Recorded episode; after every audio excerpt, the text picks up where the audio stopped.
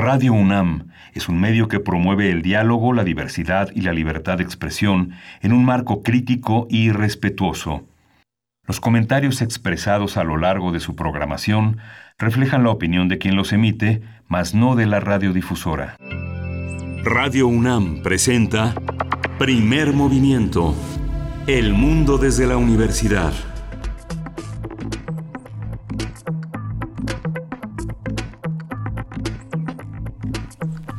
Hola, buenos días. Hoy es el día después. Es el 2 de julio y son las 7.06 de la mañana y estamos en la cabina de primer movimiento en Radio NAM. Berenice Camacho, buenos días. Hola, Miguel Ángel Quemain. Muy buenos días. Buenos días a nuestra audiencia, a quienes hacen comunidad con nosotros desde esta hora, a las 7.5 de la mañana.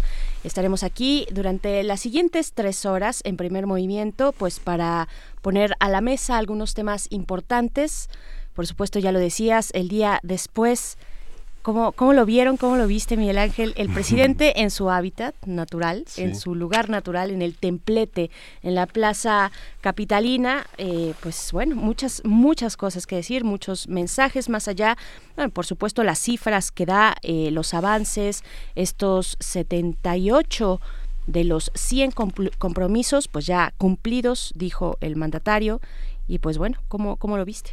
Bueno, muy interesante porque eh, la, expresión en la prensa nacional es muy, eh, muy homogénea y con todo y que la prensa tiene matices, tiene diferendos, tiene eh, oposiciones entre sí, hay, una, hay el intento de una cobertura detallada de un fenómeno este que se ha desarrollado desde hace más de un año, desde hace yo creo que desde hace más de 13 años López Obrador está en la escena con un discurso que no ha variado mucho, que eh, una vez eh, en el poder los mecanismos de afianzamiento de una ideología, de una manera de pensar, pues están en la escena eh, causando cambios, en algunos casos, como se dice de ordinario, como chivo en cristalería, en otros con bisturí, con una, una visión quirúrgica interesante, lo que, lo que hace una expresión también interesante es la, la, parte de la expresión en la prensa internacional. Prácticamente únicamente periódicos como La Razón, como La Opinión, como El País eh, atendieron esto, pero la, es, asombra pues la ausencia en la prensa internacional, ¿no? Por ejemplo, El Mesallero, El Corriere de la Cera, eh, este, La República, eh, lo que atienden son los temas de migración, hay un reportaje hoy justamente en la, en la República muy interesante sobre la migración en México, sobre las consecuencias de toda esta participación de la Guardia Nacional en la frontera.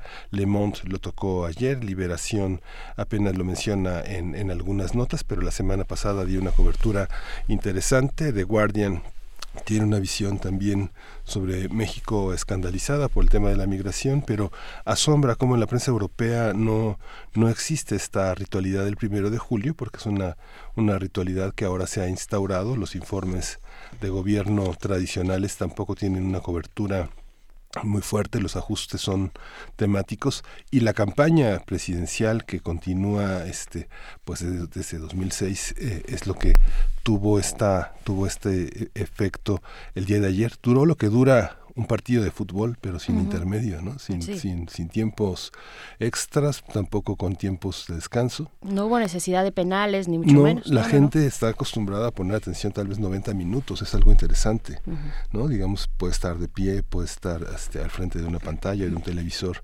atendiendo un discurso en ese, en ese tiempo que ha marcado la, el fútbol. ¿Tú, ¿Tú qué más viste? Por supuesto, yo creo que sí, duró menos de lo que han durado algunas de sus conferencias matutinas. Me, llama la atención, sí, por supuesto, las cifras, todo este parte que da acerca de los logros en su gobierno. Eh, habrá que detenernos en cada uno, ver eh, cómo se han construido, hasta qué punto, cuál es el, la calidad, digamos, de cada uno de estos logros, hasta dónde efectivamente se han podido alcanzar e instrumentar pero digamos dentro del, del, en el cierre ya, en el cierre de su discurso, a mí me llamó mucho la atención, pues esta parte en la que él llama a consolidar la cuarta transformación para que se convierta en hábito democrático, en forma de vida, en forma de gobierno, eh, por, por, por si las dudas, por, por aquello de que regresara el poder conservador corrupto y, pues para no, no dar marcha atrás ya a lo establecido. Me gustó también, bueno, no, me gustó, me llamó la atención, pues eh, esta parte de ni un paso atrás, no medias tintas, ellos son auténticos pacifistas transformadores, no son moderados sino radicales y esa es la parte, me parece muy interesante, cuando dice, citando a Melchor Ocampo, ser moderado es ser conservador más despierto en estos tiempos. Él es radical en la democracia y no dará un paso atrás en la cuarta transformación. Eh, pues habló también de los retos, de los pendientes, el crecimiento económico, la mejora del sistema de salud y la eh, pues bajar los niveles de, de, de violencia, perdón, que es lo que tiene ahora pues ya con este reto frente a la Guardia Nacional desplegada en distintos puntos del territorio en estas 150 zonas que ya sabemos que, que, que ya se anunciaron desde desde el día domingo y pues bueno ahí está. Eh, también, pues, se augura pachanga, se, augura bailongo, eh, ya pues fue alertando y, agendando para el 15 de septiembre un gran grito de independencia. Yo creo que, eh, pues sí, fue como una especie de informe de gobierno y, y, yo creo que va a volver, va a volver en este presidencialismo ya concentrado esta práctica de los informes del primero de septiembre, ¿no? Sí, y justamente hay una, hay una, lo que señalaba el país con justeza es que la, encuesta del financiero, que el 66% de la población aprueba el trabajo de López Obrador. Es, es interesante ver cómo se han desarticulado algunas de las formas de concebir las élites, el partidismo en México. Los partidos están prácticamente adormecidos, no hay renacimiento en los partidos, hay una, hay una batalla por el poder, una batalla por los privilegios, como lo han señalado constantemente, y no se ve eh, aparecer en la escena un nuevo, un nuevo proyecto de partidos. La violencia continúa, ha sido el sexenio en los últimos, en las últimas décadas, el inicio de sexenio, el primer semestre de los más violentos, pero justamente es el crimen organizado y la delincuencia lo que ha generado esta violencia, con todo y que en la Ciudad de México particularmente los delitos eh, como del fuero, los, los, principales delitos eh, tematizados por la Procuraduría y por la Secretaría de Seguridad Pública han estado al alza, ¿no? Lo más preocupante tal vez sea lo que más la hacer es el secuestro, ¿no? Por supuesto, por supuesto, sí, sí llama muchísimo la atención. Pues dónde están, dónde está la oposición, dónde está, dónde están aquellos adversarios políticos eh, que, vimos en las campañas, dónde están Naya, dónde están eh, eh, José Antonio Mid, en fin, dónde está esa postura opositora a este nuevo gobierno. Pues no, no los vemos, no están, están diluidos y pues bueno, de esta manera. Pero lo que es interesante es el señalamiento permanente de los adversarios, ¿no? Ajá. O sea, los pristas en el gobierno y los panistas en el gobierno lo que hicieron bajo esa lección de minimizar, negar, este, silenciar, eh, esta, esta, esta vez tienen presencia. Hay una parte que también vale la pena registrar en el discurso político, eh, por lo menos Andrés Manuel López Obrador los reconoce, no los niega ni los desaparece, ¿no? No los este no los condena al silencio cómplice de algunos medios y de y justamente del discurso del discurso presidencial, del discurso eh, del gabinete.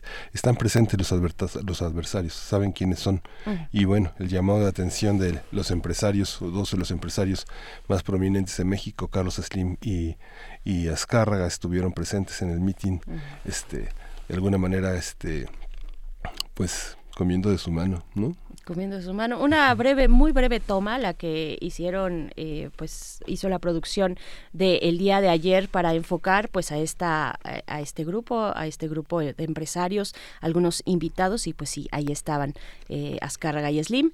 Y pues bueno, eh, pues así, así iniciamos. ¿A ustedes qué, les pareció? Yo creo también, ya solo para como último comentario, lo que puede significar esto para eh, dar nuevos bríos a los seguidores de Andrés Manuel López Obrador, porque finalmente es lo que sabe hacer y lo hace, lo hace muy bien, eh, ese manejo de, de sus seguidores, de, de, pues ese diálogo, ese diálogo muy honesto y directo que tiene con ellos, pues bueno, también tendrá sus, eh, sus frutos, rendirá sus frutos, me parece que llena de nuevos bríos y de nuevas fuerzas a su base electoral y pues bueno, ahí está.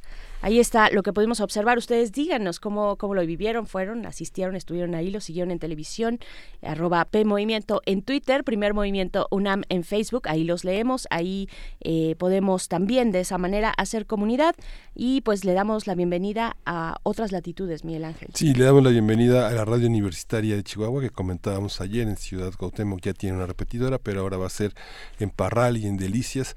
Les damos la bienvenida y ojalá y seamos testigos del crecimiento y la difusión de este esfuerzo en uno de los estados, uno de los territorios más grandes en la, en la, en la división territorial latinoamericana, Chihuahua. Así es, saludos a Chihuahua. Y pues bueno, vamos a iniciar a dar seguimiento a nuestro curso de verano que inició el día de ayer con José Luis Ortega, editor y fundador de la revista Cinefagia. Vamos a, pues él nos comparte estas recomendaciones de series televisivas o de series en streaming, en plataformas digitales, maratón de series para nuestras vacaciones. Y vamos a continuar, hoy, hoy es martes eh, de Pablo Romo, va a estar con nosotros Pablo Romo, él es miembro del Consejo Consultivo de Serapaz, profesor de la Facultad de Ciencias Políticas y Sociales de la UNAM, y vamos a hablar de Psicología para la Paz. Y también es martes de Meyer, Lorenzo Meyer, profesor investigador universitario, eh, pues eh, con su interés, ya lo sabemos, centrado en la historia política mexicana del siglo XX y en la actual, vamos a hablar acerca del aniversario del triunfo de Andrés Manuel López Obrador, por supuesto. Y para las vacaciones vamos a tener el comentario de Cristina Álvarez. Ella es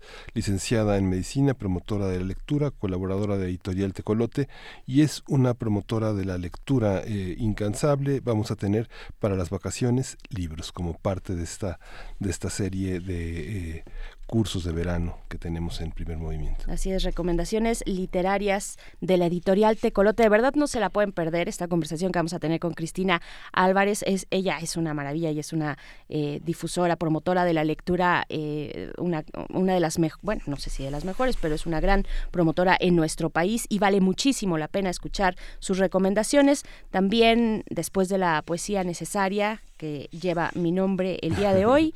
Vamos a tener una mesa sobre los nosotros, los mexicanos, las mexicanas, un año después. Un año después del triunfo de Andrés Manuel López Obrador, de la Cuarta Transformación, del tsunami de Morena, vamos a conversar con Humberto Guerrero, quien es coordinador de Derechos Humanos y Lucha contra la Impunidad de la organización Fundar Centro de Análisis e Investigación. Y vamos, a, vamos, vamos, vamos con música, vamos a ir con Holly Cook y Postman. Ayer celebró el Día Internacional del Reggae. Vamos a escucharlo.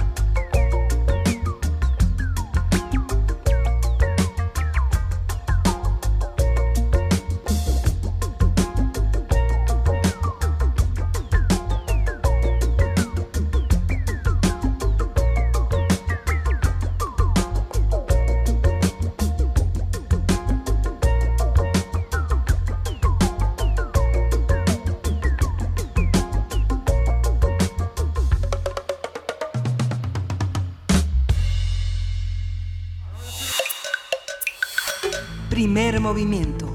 Hacemos comunidad. Cineclub Herziano.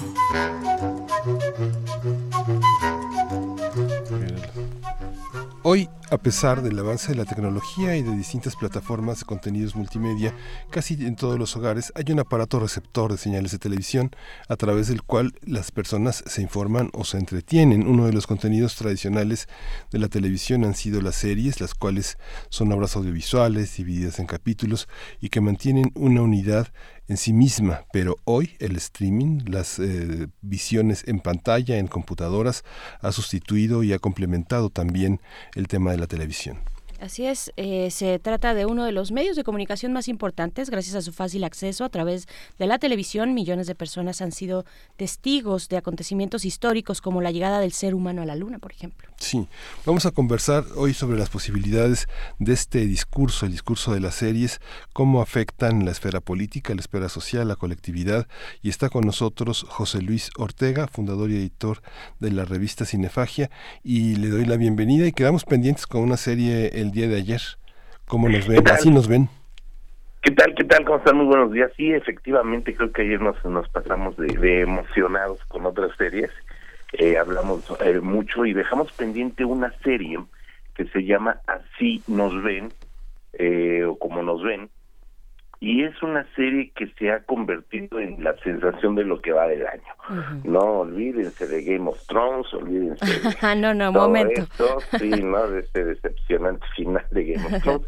La serie de lo que, por lo menos en lo que va del año, porque también hay que decirlo, se están produciendo y se están viendo eh, muchas series, se están estrenando más de lo que a veces tenemos tiempo de poder ver. Eh, por lo pronto hasta ahorita la serie del año es Así nos ven. Es una serie que es una producción de Netflix que viene dirigida eh, por Ava DuVernay.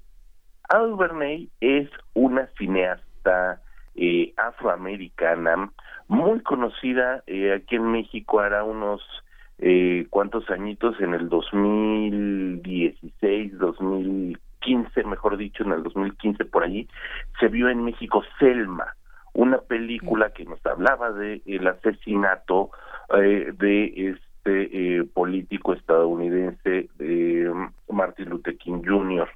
Entonces, a partir de eso, nosotros conocemos a esta cineasta Barney, pero ella ya tiene un par de películas anteriores a Selma, donde nos habla de la comunidad afroamericana en los Estados Unidos a partir de esta interacción social que existe de este marcado racismo que sí existe en los Estados Unidos y que a partir de eso genera desde la intimidad de su cercanía unos discursos eh, muy muy interesantes y que bueno por supuesto con Selma alcanza la nominación al Oscar y que se convierte en la película que realmente la sitúa en eh, en los cómo llamarlo en los grandes eh, mercados estadounidenses Después tiene una película infantil que es verdaderamente lamentable, no no no no tiene nada que ver con su filmografía anterior y regresa ahora con una serie para la televisión o lo que comentábamos ayer,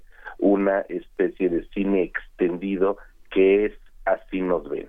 Esta película tiene que, o esta serie, mejor dicho, dura cuatro horas, eh, tiene que ver con un con un caso real donde un, en, el, un grupo de jóvenes a finales de los años 80, en 1989, un grupo de 30, 25, 30 jóvenes se dedican a hacer una noche de terror, de tropelías, de muchos crímenes en Central Park. Mm. Uno de esos crímenes es el asalto, violación y una golpiza verdaderamente tremenda a una mujer. Este caso se conoció como el Central Park Jogger, eh, este caso de asalto sexual en contra de una chica a la que dejaron pues semi muerta, violada, semi muerta, y de la cual eh, fueron capturados dentro de toda esta jungla, dentro de este grupo de jóvenes, fueron capturados cinco, cinco jóvenes fueron directamente acusados de este asalto a Trisha Mailey, que es el, el, nombre de la, de la chica Trisha, eh, se convirtió en un caso pues, sensacionalista, estamos hablando de 1989, estamos hablando de, de, de, la efervescencia de esta lucha racial en los Estados Unidos, cuando la policía realmente estaba y, verdaderamente salvaje en contra de las comunidades eh, minoritarias afroamericanas y latinas sobre todo y en ese sentido se convierte en un caso ejemplar en todos los sentidos. Primero de brutalidad policíaca primero de intolerancia de falta de de un tratamiento judicial jurídico real. Simplemente se toman cinco chicos, los prácticamente los cinco que encuentran que encuentran allí, jóvenes, adolescentes, todos ellos adolescentes, eso hay que decirlo. La media entre estos jóvenes es de 15 años. Es de 15 años la media, había unos un poquito más grandes, pero más chiquitos, pero el promedio de edad era de 15 años y se les condena y se les trata como adultos.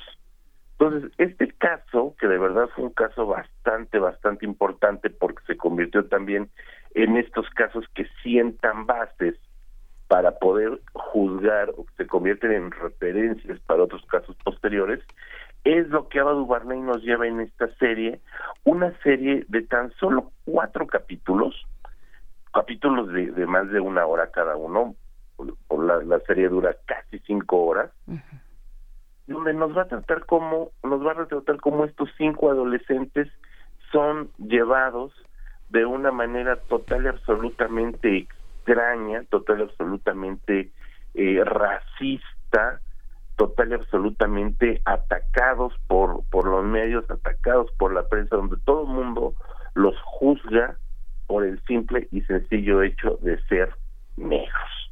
No, eso es algo verdaderamente impactante y es algo de lo que Ava DuVernay siempre ha trabajado en su en sus proyectos. Este es un proyecto total absolutamente personal, hay que decirlo. Ayer comentábamos de series donde el, showrunner es el, verdadero cerebro y la película y la serie, perdón, eh, se la delega a distintos guionistas, a distintos eh, eh, directores, a lo mejor el showrunner produce y dirige uno o dos capítulos. En este, en este caso, los cuatro capítulos eh, son una historia original de Ava DuVernay, eh, son una, una dirección de Ava DuVernay, entonces estamos viendo que sí se, ella se lanza directamente a trabajar esta historia, es un poco, los que vimos la película de Selma sabemos cómo, cómo manejaba Duvernay el, la historia, la historia afroamericana, esta historia oculta, esta historia, valga la redundancia, no es broma, esta historia negra de la comunidad afroamericana que pues, ha estado manchada siempre por eh, falsas acusaciones, por racismo, por maltrato judicial, etcétera, etcétera, ¿no?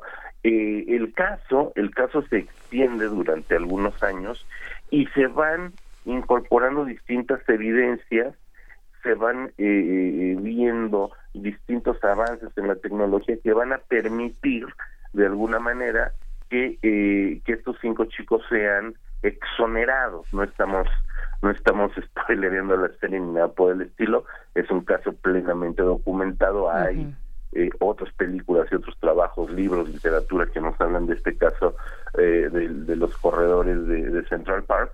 Y es este, lo único que hace Radu Barney es presentar más en un estilo dramático todo este arco de injusticia y de racismo en contra de estos chicos. Es un ejercicio poderoso, es un ejercicio que realmente es estrujante conforme vamos viendo el avance. Nosotros comenzamos la serie, pues viendo a los cinco adolescentes como lo que son, ¿no? Unos cinco adolescentes en, en, Harlem, además en Harlem, imagínate, ¿no?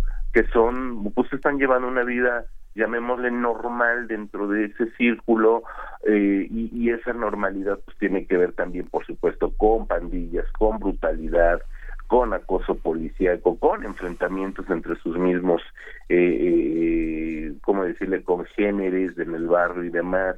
Después, cómo son tratados por la policía, cómo son tratados adentro de la prisión, que eso todavía es mucho, mucho más fuerte. Y por supuesto que las resoluciones finales que como les dije no son ningún secreto.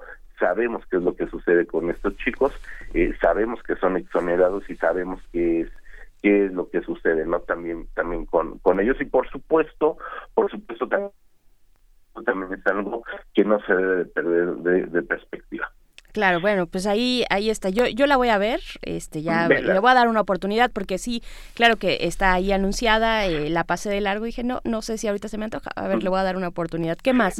¿Qué más, José Luis? Te necesito tener algo de entraña porque sí, es, es una serie fuerte. Eh, como pilón, como pilón nada más, hay un episodio de Oprah Winfrey que se llama Oprah Winfrey presenta When They See Us Now es, es, es una entrevista, es un programa que produce también eh, Oprah Winfrey, que es coproductora de la serie. Hay que decirlo, Oprah Winfrey es coproductora de esta serie. Produce este programa donde ella entrevista a los cinco chicos originales, a los cinco personas eh, reales, así como a Badu Barney, al elenco, etcétera, etcétera. Es un es un eh, talk show bien interesante que pueden ver. Al final, terminan sus cuatro programitas y después se avientan el Oprah Winfrey presenta When They See Us Now y es bastante, bastante buena conclusión porque vamos a ver a los cinco, a los cinco acusados exonerados reales hablando de su experiencia y hablando por supuesto de esta de esta serie, ¿no? Fantástico. Es algo bien, bien interesante. Mira, te, paso por aquí al costo, nos, nos escribe Mayra Elizondo, ahí para las siguientes recomendaciones, dice, eh, no habrá, bueno, nos da los buenos días, buenos días Mayra, no habrá una serie más amable y alegre como para, para vacaciones del alma, nos dice Mayra. Entonces, bueno, ahí te lo dejo. Toda la semana, ¿no? Hoy vamos a estar hablando también de eh, desde ya tenemos preparado algo del recuerdo para mañana, vamos a tener eh, comedia, vamos a tener por supuesto eh, superhéroes que están de moda, tendremos de todo, ¿no? Simplemente esta pues, se nos quedó pendiente ayer, el día, de, ayer. Y pues mira, ya siguiendo en este extremo total y absolutamente desolador, porque viene al caso, este se me ocurrió machar esta serie de Wendy Seals con Making a Murderer. Making a Murderer también es una serie brutal. Yo creo que ahorita nuestra radio escucha no le va, no le va a dar mucha alegría que hablemos de esta serie, pero tiene que ver porque es exactamente la misma premisa, pero llevada desde el estilo documental. Making a Murderer es una historia, es una serie de dos temporadas, dos temporadas de diez episodios. Y la primera serie, la primera temporada, pues mejor dicho, la primera temporada que se estrena en el 2015 se convirtió en un trancazo, en un trancazo verdaderamente brutal, porque nos habla de una historia de un hombre que es Stephen Avery, se convirtió en todo un suceso en los Estados Unidos, que fue condenado por agresión sexual e intento de homicidio y pasó 18 años en prisión. De esos 18 años alegó que era inocente por supuesto no le creyeron porque él al, extremo contrario, por eso quise unirla con, con la serie de Abadu Barney, nos presenta el otro lado de los estadounidenses. Estos norteamericanos estadounidenses arios, blancos, de clase baja, analfabetos funcionales, que nosotros y ellos conocemos de muy mala manera como white trash. Los estadounidenses son exactamente igual de racistas con los white trash que con la comunidad afroamericana, latina o asiática. Para los estadounidenses promedio, capitalinos, este, metropolitanos, cosmopolitas, esos blancos rurales son exactamente igual de despreciables de lo que puede ser cualquier otra minoría étnica. Es decir, el racismo en todo su esplendor, ¿sabes? Entonces, Stephen Avery es, es, un, es un hombre que pertenece a una familia de clase baja, analfabeta funcional, eh, que sobrevivían eh, de un, de un, este, siendo talacheros, tenían un deshuesadero de autos, imagínate, y él es acusado de la agresión sexual e intento de homicidio de una chica, de la cual él siempre se dijo inocente. Entonces, lo que vamos a ver en esta serie va a ser toda una investigación que, ojo, se llevó más de 10 años, 10 años de Laura Ricardi y Moira Demos, que son las dos guionistas y directoras de la serie, siguiendo el caso. Diez años grabando, investigando, levantando testimonios, por supuesto, tanto del acusado Stephen Avery como de los inmiscuidos familiares, policías, fiscales, etcétera, etcétera, etcétera, ¿no? Y en esos 18 años que pasó en prisión, por supuesto que los avances científicos nunca esperan, la ciencia y tecnología va más adelantada que nosotros mismos y nuevas evidencias y por supuesto la irrefutable prueba del ADN nos dice que Steven Avery es inocente. ¿No? Entonces, después de 18 años, pues usted perdone, nos equivocamos, el verdadero criminal ya lo teníamos en la cárcel desde hace 10 años por otro crimen sexual y usted, señor, es declarado inocente, es exonerado, es liberado y en el momento en que sale Stephen Avery de la cárcel, intenta rehacer su vida, por supuesto que viene toda una oleada de medios de comunicación, viene toda una, una reincorporación de nuevos procesos judiciales, se crea una ley que se le conoce como la ley Stephen Avery, imagínate nada más el grado de, de, de, repercusión que tuvo para tratar justamente casos de injusticia de, injusticia policíaca casos donde presuntos culpables son mandados a la cárcel se hace de Stephen Avery una figura social etcétera etcétera etcétera. Y Stephen Avery demanda a la policía demanda al estado demanda por 36 millones de dólares una demanda que tenía prácticamente ganada hasta que, oh sorpresa, es inculpado por la violación y asesinato de otra chica. Qué barbaridad, José Luis Ortega. Para vivir dos vidas con esos 32 millones de dólares. Pero, pero bueno, son, son lo que pasa con las series es que hay una especie de continuación telenovelesca en algunos casos, pero ahora, como mencionas, en el caso de las cineastas, también hay una visión artística a flashazos, ¿no? Que, que logra que la gente que tiene una formación más cinematográfica o que tiene la paciencia de echarse películas de dos horas puede aguantar con esta con este con esta sabrosura de elecciones poéticas series como series como estas que están muy en la tónica comercial de los Estados Unidos con ese mundo anglosajón que permea prácticamente todo, ¿no?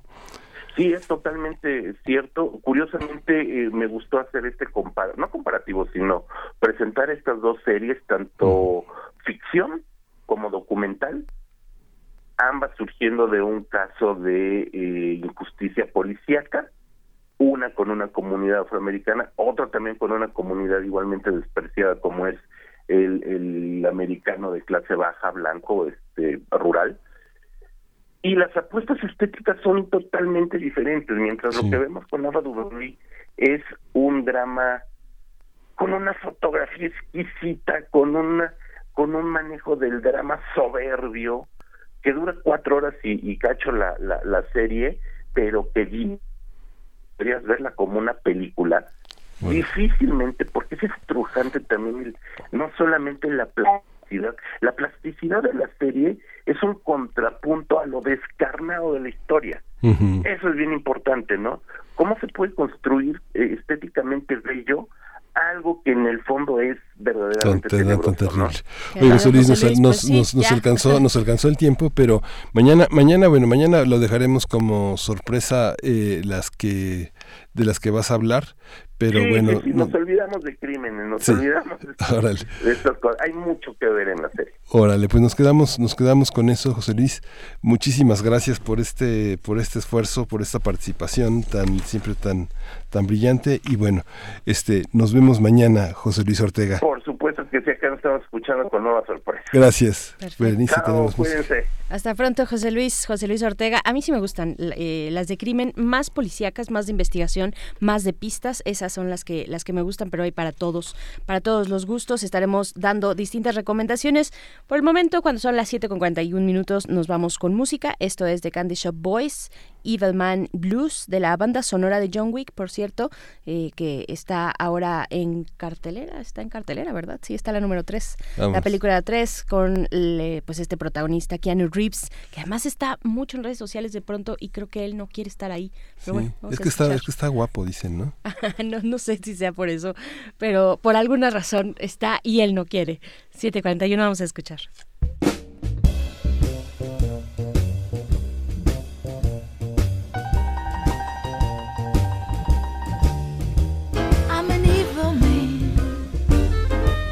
You bother with me. I'm an evil man. Don't you bother with me. Cause I'll empty your pocket, fill you with misery. If you tell me good morning, I tell you that's a lie. If you say hello, baby give you the evil eye.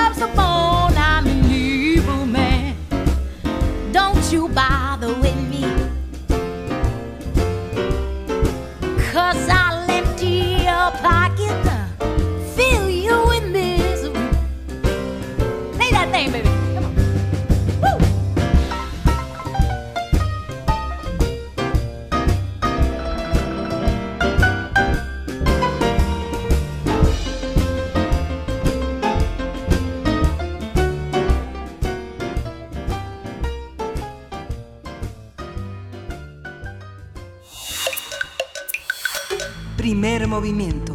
Hacemos comunidad. Transformación de conflictos.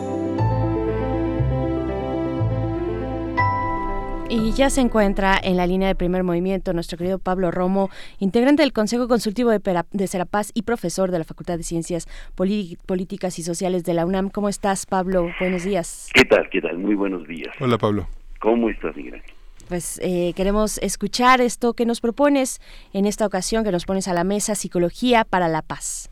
Mira, yo creo que es importante hoy, en el contexto de la generación de este nuevo cuerpo policíaco militar que tenemos en México, eh, hacer una reflexión de lo que en los últimos años hemos vivido en México, esta guerra, esta guerra contra este desdibujada y pareciera que era contra el crimen organizado, pero en realidad los afectados ha sido la sociedad mexicana en su conjunto.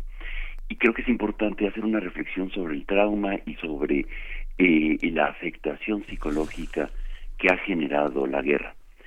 y que a muchas, en muchas ocasiones la hemos normalizado y es parte de nuestra, de nuestra propia actitud de vida me parece que es indispensable eh, eh, reflexionar un poco justo en el umbral ya de las vacaciones eh, cómo sanarnos, cómo curarnos. Y la psicología para la paz es un instrumento que nos puede ayudar para reflexionar y sentir de una mejor manera nuestras relaciones con nuestro entorno, con nuestro mundo, con nuestro país.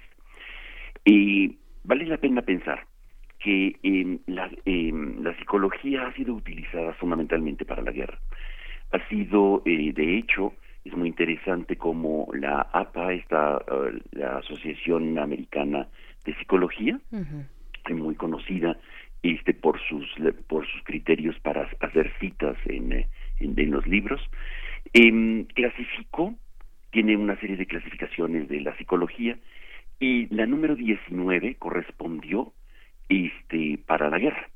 Eh, psicología militar se llamaba en aquellos tiempos, y, este, y se hace eh, se, se, ubica más o menos en 1930 y tantos. Y 48 años después, 48 años después, es decir, 1990, eh, se clasifica finalmente que existe la posibilidad de pensar en una psicología para la paz. Imagínense nada más cómo estamos. eh, pero bueno, la, de hecho, la psicología para la guerra ha sido utilizada constantemente, o sea, a, lo largo de la historia de las guerras, este, generando miedo, generando, este, aterrando al enemigo, controlándolo, controlando sus territorios, controlando sus mentes. Acordémonos de cómo este, se ganan las guerras, dicen los militares, que es a través de las mentes y los corazones. Es decir, eh, más que a través de armas, se, se genera eh, la conquista del territorio de los otros con las mentes y los corazones. Cuando se ha logrado tener el control de las mentes y los corazones del otro, está uno conquistando al otro. De hecho, entonces la psicología para la paz tiene que liberar esta situación de opresión, de, de conquista, de dominio y de control que se puede tener por parte de quienes están dominando por ejemplo, un territorio del crimen organizado, cuando hemos normalizado que no podemos salir después de tales horas o no salir antes de tales horas o tener, tener que este, pedir perdón este, para poder ir a comprar la leche a la esquina, qué sé yo. Este tipo de situaciones que en muchas partes del país aún suceden y que las hemos normalizado, que han sido parte de nuestra vida. Eh, eh, necesitan de libertad, necesitan de resignificar el sentido de la libertad, de la ayuda, de la violencia, de que es víctima, en fin, necesitamos renombrar y rehacer un poco, curarnos pues, este, con esta psicología para la paz de, este, de, de, de estas situaciones traumáticas sociales que existen en nuestro país. ¿Cómo vamos a abordar esto? ¿Cómo, eh, ¿Cómo podemos nosotros hacer una reflexión mucho más profunda y poder tener eh, una libertad mayor eh, de, de nuestro movimiento, de nuestra, de nuestro y nuestro contexto? Y yo creo que sí es necesario este mm, procurar una autoterapia quizá porque no somos eh, no, no tenemos capacidad o posibilidades para que todos participemos dentro de programas psicológicos para curarnos. Pero como dice un autor interesante que acabo de descubrir que, eh, en un libro que se llama El cuerpo lleva la cuenta, que es muy recomendable para nuestro auditorio en estas vacaciones, de un señor que se llama Basel van der Kolk, eh, que eh, habla sobre cuatro elementos fundamentales que hay que recordar, que hay que tener muy presentes en términos de, em, de, de, salud frente a una situación enfermiza como la que nos ha postrado muchos años, estos años de guerra, estos años de guerra en el país. Eh, digo, para el auditorio que dice escéptico frente a eso, mueren más niños en México por violencia eh, de balas, que en Siria, por ejemplo, simplemente para el auditorio escéptico de que vivimos en una guerra. Creo que eh, nos da este este autor cuatro elementos fundamentales para para eh, recuperarnos y buscar caminos de sanación. Uno de ellos es nuestra capacidad de destruirnos. Tenemos que recordar que nuestra capacidad de destruirnos entre nosotros coincide con nuestras capacidades de curarnos mutuamente. Esto me parece muy bello, me parece muy inspirador y me parece muy eh, eh, que, genera esperanza. Es decir, es indispensable restar, uh, restaurar las relaciones y la comunidad como un elemento básico para restaurar el bienestar. Este es el primer elemento. Uh -huh. Es decir, recuperar a los vecinos, recuperar a la familia, recuperar nuestro entorno. El segundo es pronunciar las cosas él, él habla acerca del el lenguaje y nos da poder para cambiarnos nosotros y cambiar a los demás comunicando nuestra experiencia. Es decir, el lenguaje nos ayuda a definir lo que sabemos y a contar nuestras experiencias, a contar quiénes somos. Eh, es decir, eh, lo que se hace en el gabinete, en el, eh, con el paciente, en la terapia, narrando una y otra vez, reafinando una y otra vez nuestra, nuestras historias traumáticas, comunicándolas, hablando de ellas, decir que sí existieron, no negándolas, comunica, hablando, por eso la, búsqueda de la verdad es, fundamental. Decir, esto está sucediendo, no para minimizarlas, no para decir ya supérenlo como aquel, sino para decir, este, esto sucedió una y otra vez contar, contar nuestras historias. Así como vemos esta, estas películas una y otra vez repetitivas, este sobre el holocausto, por ejemplo, o sobre las situaciones de, del sufrimiento de las víctimas, en donde de alguna manera son terapéuticas. Vamos, el, el lenguaje nos va curando, la comunicación entre nosotros nos cura. El tercer aspecto que habla este autor y que me parece que es importante es, tenemos la capacidad, dice él, de regular nuestra propia fisiología. Eh, fíjense qué fuerte es esto, porque, eh, y dice, incluyendo algunas de las llamadas funciones involuntarias del cuerpo y del cerebro, mediante actividades básicas como respirar, movernos y tocar. Qué fantástico, sobre todo cuando eh, hablamos de cosas que son involuntarias, en el fondo tenemos internamente esta capacidad para poder nosotros regular y redimensionar nuestra propia fisiología. Cuarto, dice este autor, que me parece que es muy sano para estas vacaciones que se inician, este repensar entre nosotros y poder este repensar la, la, la, psicología para la paz. Dice él, podemos cambiar las condiciones sociales para crear entornos en los que los niños y los adultos puedan sentirse seguros y en los que puedan prosperar. Es decir, no es, no, no tenemos que delegar en la autoridad, sea la que sea, la responsabilidad de crear entornos sanos.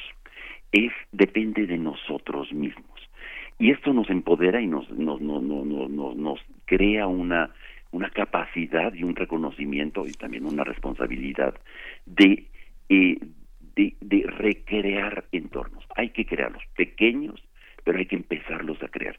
Es no es solamente la responsabilidad de la autoridad, que efectivamente la es, este y por eso crea estas instancias y políticas públicas como la CEAD y todas estas cosas, sino también a nosotros nos toca este construir y proponer espacios dignos y sanos para crecer con los niños, con los menores, con los adolescentes, en, en un entorno mucho menos violento y mucho más eh, eh, creativo.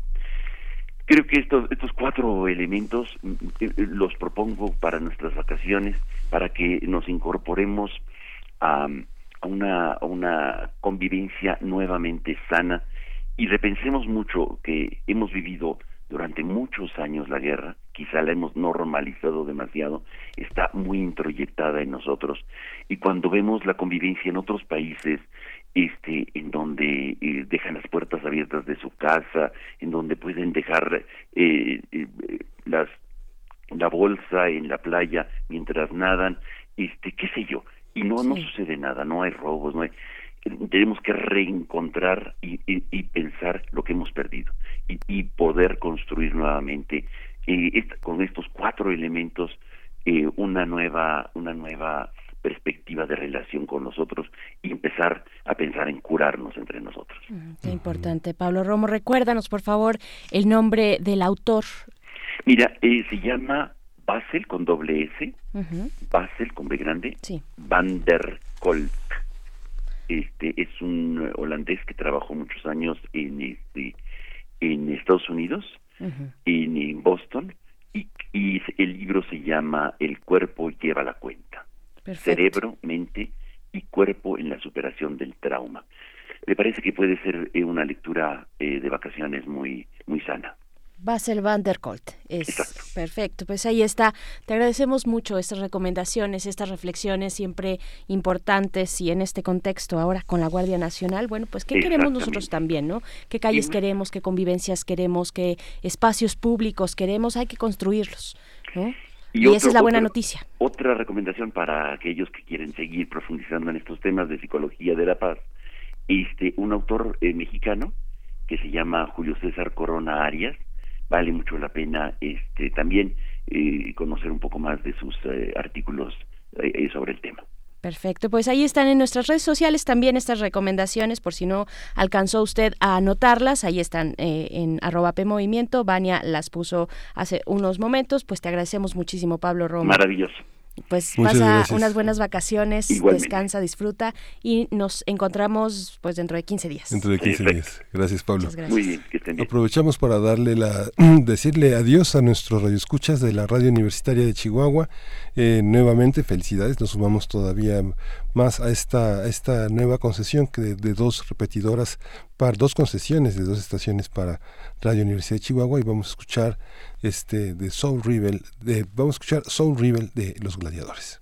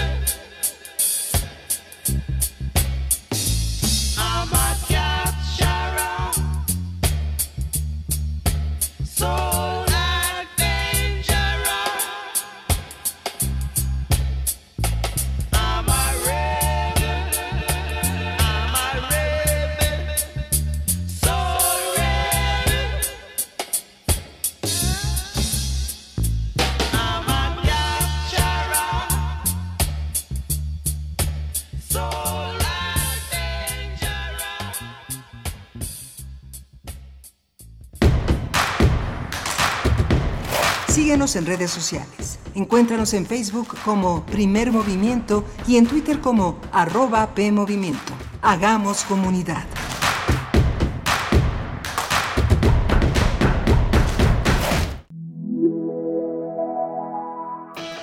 Niños y niñas, ¿se aburren en vacaciones? No se queden en casa. Vengan al curso de verano de Radio UNAM. Para peques entre 8 y 11 años, del 8 al 26 de julio de 9 a 2.30 de la tarde. Habrá música, danza, artes plásticas, experimentos divertidos, jugaremos a la radio y, haremos nuevos amigos. Informes al 56 23 32 73. Cupo limitado. Radio UNAM los espera. La vamos a pasar increíble.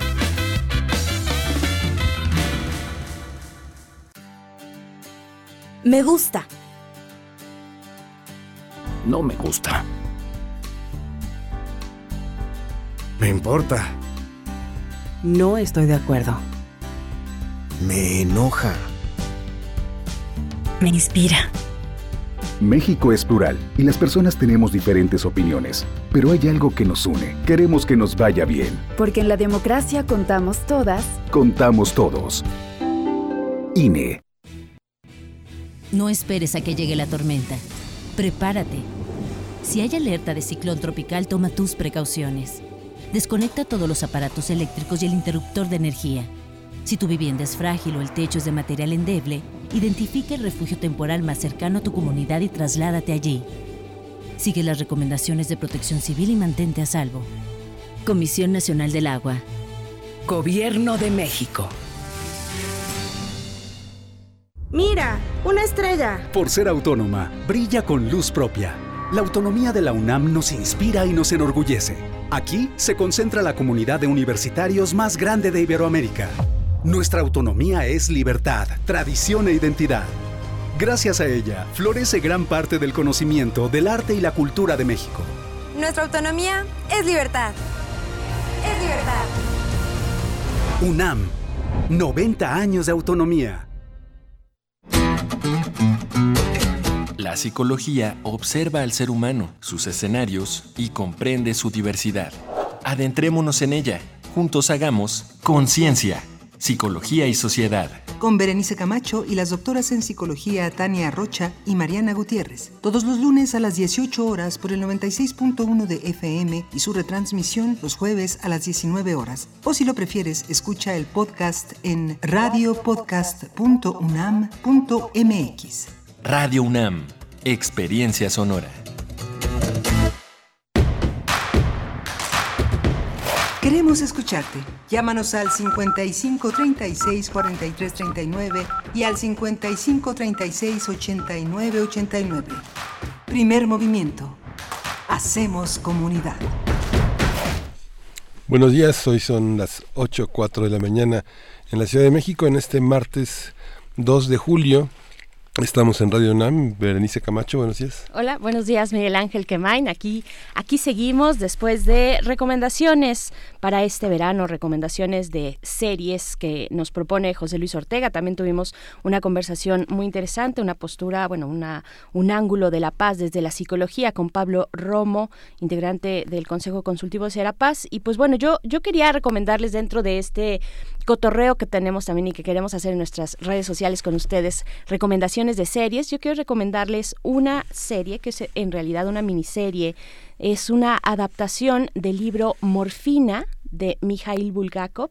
No sé si ustedes eh, lo ubican, en realidad estuvo en las sombras porque fue censurado durante mucho tiempo por el régimen de la Unión Soviética, eh, por Stalin y básicamente pues fue perseguido. Primero era un favorito de Stalin, ya saben estas relaciones amor y odio. Eh, era favorito de Stalin, es, era dramaturgo Mikhail Bulgakov y, y, bueno, pero también fue perseguido porque era crítico como muchos artistas en el régimen, pues fue perseguido por el mismo Stalin, pero tiene la BBC hace una adaptación, una miniserie de un libro de Bulgakov que se llama Morfina. La miniserie se llama Diario de un joven doctor eh, la pueden encontrar en internet. Estaba en Netflix y yo la vi ahí, eh, pero ya la quitaron del catálogo, pero se puede encontrar en internet si pueden hacerlo. Es eh, Mikhail Bulgakov tiene una manera de hacer comedia muy inteligente, muy fina y a la vez muy cercana. Entonces la van a pasar muy bien. digamos, la trama el eje central pues es la adicción a la morfina de un joven doctor que es retirado a pues a un pueblo muy lejano en el norte de Rusia en pues la década de los entre los 20 y los 30 del siglo pasado. Y pues bueno todas las peripecias que ocurren en su vida en esa pequeña clínica en una pequeña clínica de un de un poblado abandonado prácticamente. Y pues bueno ahí está esta recomendación para las vacaciones el diario de un joven doctor miniserie de la BBC y bueno, no se queda atrás Sorjonen en esta serie finlandesa de este gran detective Kari Sorjonen, que bueno, es una serie de 2016 que vale mucho la pena entender bajo la perspectiva de algo totalmente diferente a lo que somos, ¿no? Es un país este justamente dominado por una ética personal muy intensa donde este lo que se debe de hacer está este a la orden del día. Esta serie la dirige Mikko Okionen es un uh, director finlandés que también dirige en, conjunto con Jiri Kahonen que son este como la nueva la nueva horneada de autores finlandeses pues, pues por supuesto no son no son jóvenes para nosotros son jóvenes para ellos. Este Justo Sirilla también esta triada de directores que de más de 30 años que en Finlandia marcan hoy el ritmo del cine y marcan no solo el de la televisión sino el de las series.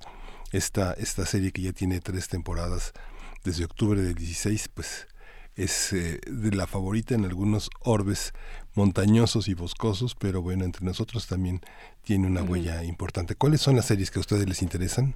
Eh, háganoslo saber, hagamos comunidad en ese sentido, compartamos estas visiones. ¿Ver series o ver películas? ¿Cuál es la, cuál es la opción? ¿Cuáles, ¿Cuáles son sus favoritas? Las series documentales, las adaptaciones de libros, los remakes, eh, pues las nuevas hechuras. A mí también me gusta esta serie que, que menciona Sor Hoyen, pero, ¿sabes? Y, y, no pero, sino que también veo en la producción eh, finlandesa y, en general eh, de los países nórdicos, un, un, tema, tienen ahí un tema y una necesidad, parece, de retratar los crímenes de género los crímenes de género. En esta serie recurrentemente muchos de los crímenes son precisamente hacia mujeres eh, y, es una línea, es una línea interesante que tienen las producciones nórdicas, eh, en este caso finlandesas. Eh, y pues bueno, ahí está la recomendación, también me sumo a ella. Pues bueno, son las 8 con 9 minutos de la mañana de este martes 2 de julio. Tenemos todavía mucho por delante en nuestra emisión de hoy. Estaremos conversando en unos momentos más con el doctor Lorenzo Meyer acerca de, pues que, del día, el día después, el aniversario del triunfo de Andrés Manuel López Obrador en las urnas hace un año hace un año de las elecciones que llevaron a Morena a gobernar buena parte del país. Vamos a conversar con él en unos momentos más y también vamos a tener libros, vamos a recomendar libros, vamos a estar con Cristina Álvarez, eh, que es una, eh, una persona que se ha dedicado al fomento a la lectura y es, licenciada en medicina, pero se ha dedicado a la promoción de la, de la lectura desde hace muchos años, es colaboradora de editorial Tecolote y bueno, me adelanto justamente con un, un libro que da, da, origen a la serie de Sorillone, que es este, que es eh, Miko Oikonen, que tiene un libro fantástico en esta, pues, en esta visión de género, que se llama Ninfas, que es esta visión de que, que está presente en Kiri eh, Y bueno, ya nos vamos a nuestra nota nacional. Primer movimiento. Hacemos comunidad. Nota nacional. Muy buenos días, Lorenzo Meyer. ¿Cómo estás? ¿Cómo viste el día de ayer? Te saludamos en cabina Miguel Ángel Quemain y Berenice Camacho. Buenos días, Lorenzo. Buen día, buen día. ¿Qué tal? ¿Qué, te, ¿qué te pareció? El, eh, es el tema de nuestra conversación, digamos que es obligado. Sí. Eh, es el eh, de los titulares de las ocho columnas. Bueno, unos colegas y yo discutimos anoche el la esencia de este evento para algunos es un, una mezcla, es un híbrido lo que aconteció ayer. El hecho de que se parezca a un informe presidencial, pero que también se parezca a un mitin, a un mitin de los eh, clásicos de Andrés Manuel, de los que llenaba el Zócalo U desde hace ya un buen tiempo. Y es eh, la, eh, el símbolo de querer ya dejar bien claro que el objetivo fundamental del nuevo gobierno no es nada más un sexenio que se caracterice por tal o cual eh, eh, política frente al eh, pasado, sino lo que se ha repetido y se volvió a repetir ayer, un cambio de régimen. Un cambio de régimen significa la modificación de fondo de los objetivos finales, últimos eh, de un gobierno, de un ejercicio de poder. En este caso, el objetivo es, pues, devolver o poner por primera vez en mucho tiempo, quizá eh, desde el cardenismo, el, eh, la maquinaria del gobierno al servicio de básicamente los mexicanos que están en el fondo de la pirámide social. Todos los habitantes eh, y los que nacieron en este país eh, son mexicanos y tienen eh, los mismos derechos políticos, pero el régimen está intentando, ese es el cambio, que haya unos eh, mexicanos que reciban más atención eh, del poder político, del poder público que otros, justamente porque fueron dejados de lado durante mucho tiempo. Entonces que va a haber una un cambio de prioridades. Este eslogan de primero los pobres, bueno, pues es lo que está tratando de hacer y es lo que el eh, día de ayer se insistió con las cifras, eh, el montonal de datos que se dieron. Algunos de ellos habrá que eh, verlos con más cuidado y confrontarlos con fuentes para eh, estar seguros de que las cifras son corresponden a la realidad. A mi juicio, la idea de esta celebración en parte eh, gran eh, meeting político y en parte informe está en el hecho de que nos eh, confrontamos con ese eh, momento básico en que las elecciones en México que fueron las del año pasado, tuvieron un sentido eh, diferente a todas las anteriores. Y ahora me explico. En primer lugar, eh, está el, eh, la situación en donde se confrontan dos posibilidades. Alguien diría, no, no son dos, son tres, son la encabezada por el PAN, la encabezada por el PRI y la encabezada por Morena. Pero la de el PRI y el PAN, ya en, al correr de los años y después de los dos exenios panistas, no son o no resultaron enteramente distintas de las del PRI. En realidad había dos campos en eh, las eh, en la disputa por el voto eh, el año pasado. Y eso es una eh, cosa no enteramente común en México, porque durante mucho tiempo no hubo más que un campo. Si eh, ponemos el, la atención ya en el momento en que se estabiliza la política mexicana en el siglo XIX, después de una larga, larguísima, penosa eh, y costosa serie de guerras civiles y guerras contra el extranjero, pues es con la República restaurada.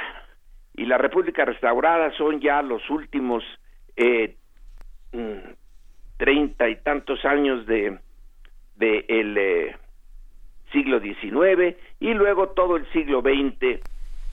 Hay ahí elecciones en donde no no no se enfrentan realmente dos proyectos o tres o cuatro, sino es uno solo, es la continuidad más o menos con eh, cambios debido a la personalidad de quien encabeza el gobierno, pero son elecciones sin eh, verdadera confrontación.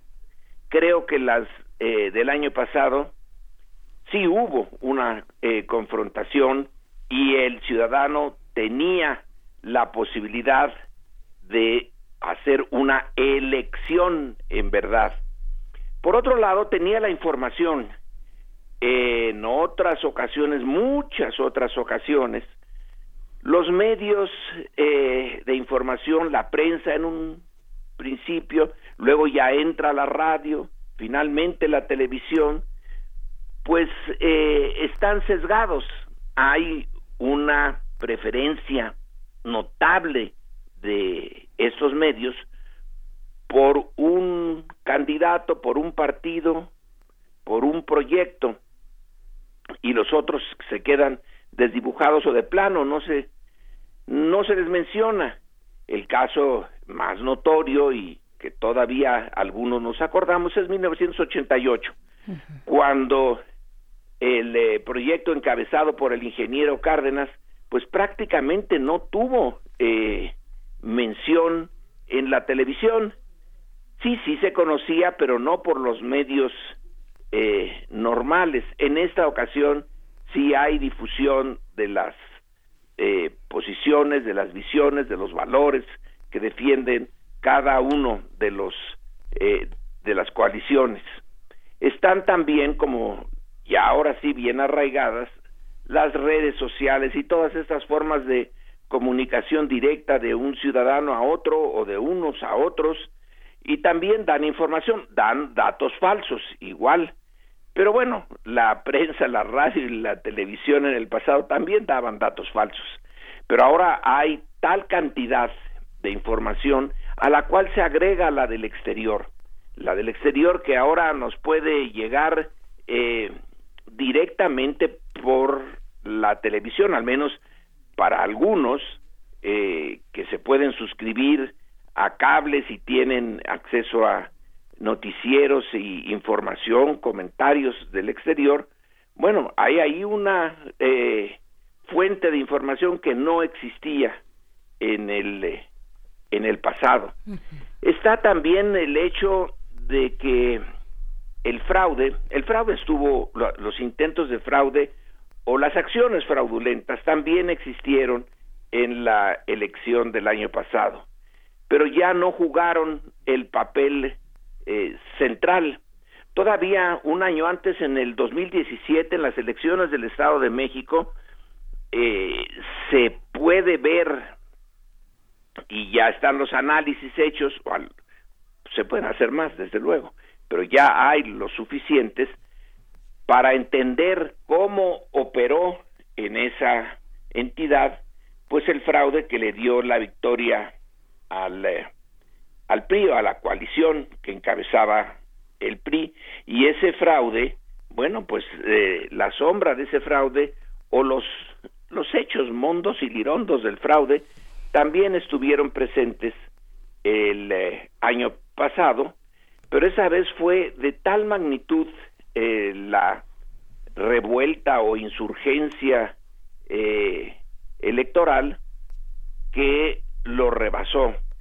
Entonces se tiene una elección con resultados creíbles, no eh, ausente el fraude, pero minimizado al punto de hacer creíble la elección y de dar ese momento que en otras partes es tan tan común, tan esperado, tan normal, y es que la oposición reconozca eh, su derrota y acepte como legítima la victoria del otro. Eso no, no ocurría en México. eh, en el 2006 en particular, bueno, la oposición, como no hubo un recuento de voto por voto, no se, no la aceptó eh, Andrés Manuel López Obrador y en el 2012 tampoco, porque vaya que si hubo fraude, eh, si nos acordamos de Monex y otras eh, eh, otros elementos, volvió ahí a estar muy muy presente el fraude. Bueno, en esa ocasión tanto el, el personaje que encabezaba al PAN como el que encabezaba al PRI, los personajes aceptaron que eh, la, las urnas habían eh, hablado y que ese era su veredicto y que ellos habían perdido. Entonces, creo que la elección de hace un año sí es eh, realmente eh, interesante, histórica, y que eso es lo que se celebró en el fondo ayer eh, por parte del presidente y de sus partidarios en el Zócalo. Un evento que espero, esperemos, marque ya de aquí en adelante la naturaleza de las nuevas elecciones, en donde todos estos elementos se conjuguen de manera natural, eh, como debió de haber sido desde el principio, porque México tiene elecciones modernas en ese, pongámosle comillas si se quiere, pero eh, que corresponden a lo que se esperaba en los países ya más desarrollados desde eh, 1803 o 1814, ya no recuerdo bien el año, eh, cuando estando todavía como parte del imperio español en América, se llevan a cabo las primeras elecciones de acuerdo a los nuevos lineamientos y la nueva filosofía que impuso eh, Cádiz, las Cortes de Cádiz y la Constitución de Cádiz. Entonces eh, llevábamos más de dos siglos de elecciones y sin embargo no se creía en las elecciones y con muy buenas razones, porque se manipulaban, se distorsionaban eh, de una manera ya obvia. El, eh, mm, el aniversario de ayer puede ser, nada está escrito en eh, piedra y que va a seguir siendo, pero puede ser ya el principio de la normalización de la vía electoral en eh, la discusión de los grandes temas y la elección del camino a, a seguir. Así que yo veo eh, eso que pasó ayer como una eh, un, un gozne, un, una eh, situación eh, nueva que puede ayudarnos a hacer de la política, bueno, una confrontación, porque tiene que seguir siendo una confrontación, eh, es inevitable, pero una confrontación civilizada y donde la legitimidad, la legitimidad del gobierno, es, en última instancia ese es el punto, sea avalada por las urnas. Las elecciones y la democracia política no eh, resuelven eh, muchos de los problemas en la disputa del poder, pero lo civilizan, lo hacen eh, menos eh, brutal la imposición que se hacía antes de un candidato que antes de que se abrieran las urnas ya se sabía que iba a ganar, pues era una eh, una afrenta al, eh, a la dignidad de el eh, ciudadano mexicano. Entonces, ahora espero que eso ya no ocurra. Ahora, eh, y si todavía da un poquitín de Sí, tiempo, sí, da tiempo. Sí, claro. eh, podemos entrar en lo que eh, se dijo y lo que no se dijo. Ah, hay un montón de cifras en, como señalé, en lo de eh, en el informe que dio Andrés Manuel. Ahí está la eh, una de las esencias del nuevo gobierno y del nuevo régimen, que es la lucha contra la corrupción. Apenas empieza, eh, los resultados, bueno, nunca serán conclusivos, pero espero que en algún momento ya sean más tangibles la lucha contra la corrupción. El otro punto es el gasto social, la idea de que los recursos públicos tienen que, en la medida en que eh, hay em, disponibles esos recursos, tienen que ir hacia los sectores que habían sido menos beneficiados. Se puso mucho énfasis en los jóvenes, mucho énfasis en las becas, eh, bueno, y también para la gente de la tercera edad, etcétera. Eh, y se dio, se dieron cifras eh, por todos lados. Hubo otras cifras que no estuvieron presentes, que debían de estar, que son las cifras penosas para eh, nosotros en este momento. Se aceptó que la inseguridad eh, es un tema en el que no se ha avanzado mucho. Se prometió el avance, pero en fin, eh, las cifras de la inseguridad las tiene el INEGI entre otros y bien desmenuzaditas. Esas no estuvieron tan presentes. Y las cifras sobre ese enorme problema que se nos vino encima y que no estaba en el horizonte ni de eh, Andrés Manuel, ni de Anaya, ni de Mid cuando se enfrentaron hace un año y que es el de la migración centroamericana que se ha volcado sobre México en su camino hacia los Estados Unidos y que nos ha eh, puesto en un gran problema, enorme problema político con el eh, vecino del norte. También tenemos los datos, pero no se presentaron. Quien quiera conocerlos, pues no tiene más que ir a, la prensa y ahí los encontrará. El número de detenidos, el número de deportados, eh, los puntos por donde entran en la frontera sur, eh, donde se encuentran en la frontera norte, la nacionalidad de los eh, migrantes, que no son nada más centroamericanos.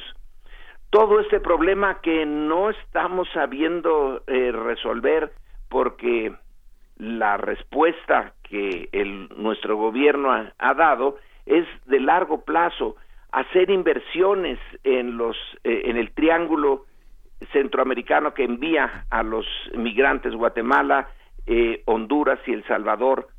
Pero eso es algo que en caso de dar resultado, y en buena medida depende de la naturaleza de los gobiernos de esos tres países, y yo no estoy muy seguro de que sea la mejor eh, de esas naturalezas, son resultados de largo plazo y la exigencia de, del eh, gobierno norteamericano, una exigencia brutal, es de tienen 45 días, tienen 90 días y tienen que dar resultados. Eh, la espiral de esto en la que está atrapado el gobierno mexicano y México en su conjunto es durísima. Eh, eso estuvo bastante ausente ayer, ese gran problema supongo yo que Andrés Manuel esperaba eh, enfrentar muchos problemas. Desde luego ya tenía una idea clara de la corrupción y de los sesgos del gasto público eh, que había que cambiar, etcétera, pero no de el problema eh, centroamericano. Y concluyo en el al momento casi final de la presentación del informe, habla eh, de, bueno, se congratula de la solidaridad que hubo con el gobierno de parte de todos los sectores eh, sociales y políticos en México frente a la amenaza externa, pero nunca nos dijo de qué amenaza estaba hablando. Claro que todos podíamos entenderlo, pero ¿hasta dónde llegó? Porque sí, habla de una amenaza eh, vaya que sí es grave el, eh, que el primer mandatario nos diga que hubo esa eh, esa amenaza a qué a, la soberanía a la independencia de México eh, exactamente a qué se refería.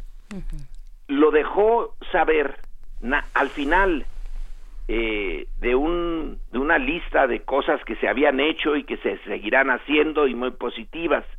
Habló de la política exterior diciendo que los principios eh, básicos, bueno, los que ya todos conocemos, eh, autodeterminación y respeto a, a la integridad de los otros países y la solución pacífica de las controversias, etcétera, etcétera pero exactamente en donde la soberanía mexicana eh, se vio vulnerada, y bueno, lo sabemos, en el hecho de que se nos obligó a una política frente a los eh, centroamericanos que no estaba en el proyecto de Andrés Manuel.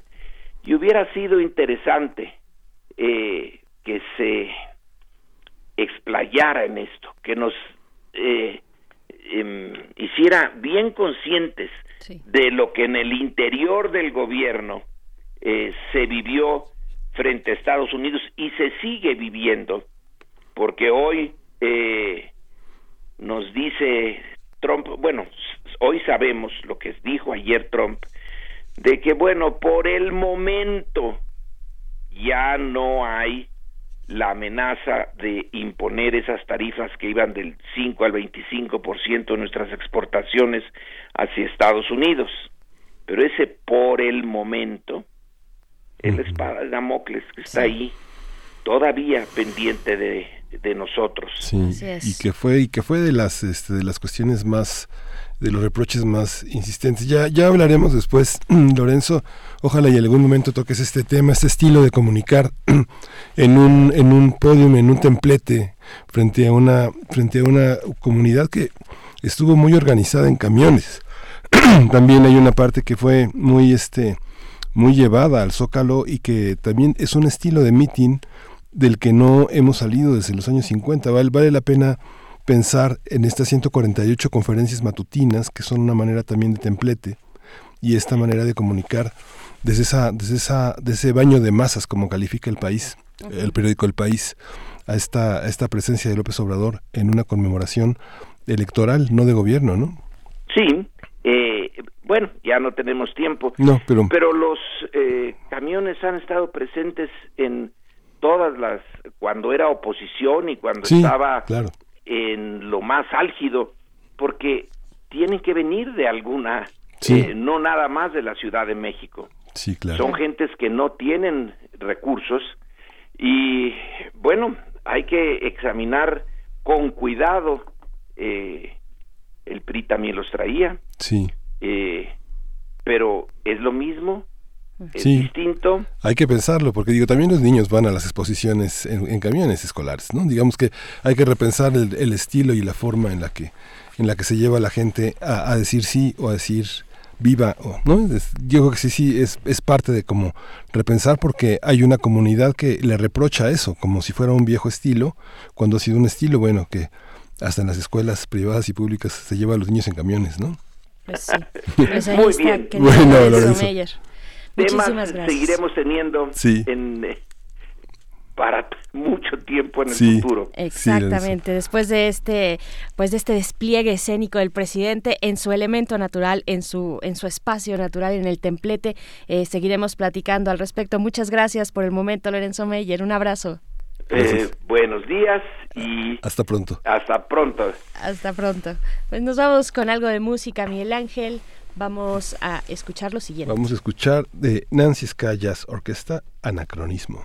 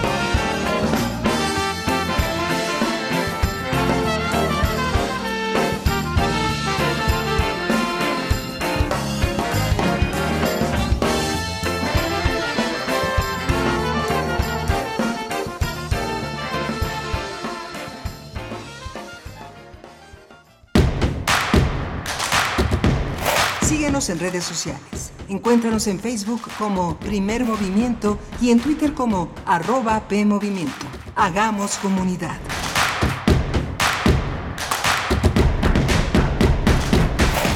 Y seguimos aquí en la cabina de primer movimiento en Radio UNAM cuando son las 8 de la mañana con 41 minutos de este lunes 2 de julio y ya se encuentra en esta cabina Cristina Álvarez, quien es licenciada en medicina, promotora de lectura, colaboradora de editorial Tecolote y formadora de mexicanos lectores y pensantes. Bienvenida, ¿cómo estás Cristina? Bien, muchísimas gracias. Súper agradecida de volver a encontrarnos y de que me den este espacio y poder comunicarnos a través de la radio con nuestros futuros grandes lectores. Gracias, Cristina. Es un placer estar contigo. Además, eres una de las mujeres más activas en la Feria Libre de Guadalajara, en minería. Eres verdaderamente incansable.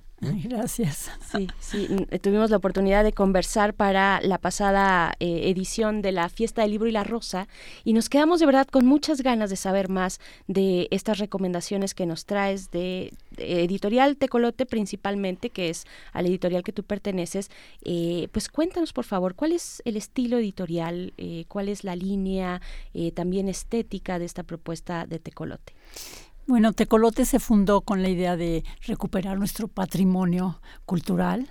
Es un patrimonio de mucha imagen y a través de imágenes ir recuperando y volviendo a, tener todo. Entonces es la recuperación del patrimonio, el poder dar a, conocer lo que somos y sobre todo también empezar a, a conocerlo nosotros mismos para valorarlo, para cuidarlo, para protegerlo. Y a trabajar también mucho el, la parte de la lectura, de formación de lectores, cómo íbamos a competir con este mundo, con tantas otros distractores y tantas otras actividades, sino metiendo libros sumamente atractivos, libros diferentes, libros que puedan ellos irse enganchando para que les vaya gustando la lectura, que finalmente es lo que, lo que pretendemos, que se, que se enteren de nuestra cultura, se enteren de nuestro patrimonio, pero que también se enamoren de, la lectura y de los libros. Claro, y viene a cuento como propuesta eh, de verano de primer movimiento, una oferta, digamos, eh, amplia desde distintos eh, aspectos de la cultura, en este caso la literatura, para nuestra audiencia. ¿Qué es lo que nos recomiendas? Pues ahora para vacaciones, si les pido a los papás que estén muy cerca de sus hijos y pueden aprovechar el, el tenerlos ahora en casa tanto tiempo. Y estaba yo pensando como un pequeño grupo de libros que proponerles. Por ejemplo, podemos ir al zoológico. Si vamos a ir al zoológico, tenemos un libro que se llama ¿Qué monos? que está hecho por Eduardo Bustos e ilustrado por Lucho, por Lucho Rodríguez, y les va hablando de los diferentes eh, tipos de monos que hay. Quiero, quiero nada más, eh, disculpa la interrupción, nada más decirles a, nuestra audiencia que pues Cristina nos trajo aquí eh, todo un, montaje de libros eh, en la mesa de, la cabina, ¿no? Tienes, y, y, se llenó de color, se llenó de forma, se llenó de propuestas muy interesantes. Entonces, esta es una, una de las propuestas que nos tienes. Sí, les, les los invitaría a hojear este libro y luego darse una escapadita al zoológico. Y este libro se llama ¿Qué monos? y empieza en la primera página, de muy diferentes tonos, en colores y hasta voces, hacen del árbol su trono y adoptan curiosas poses.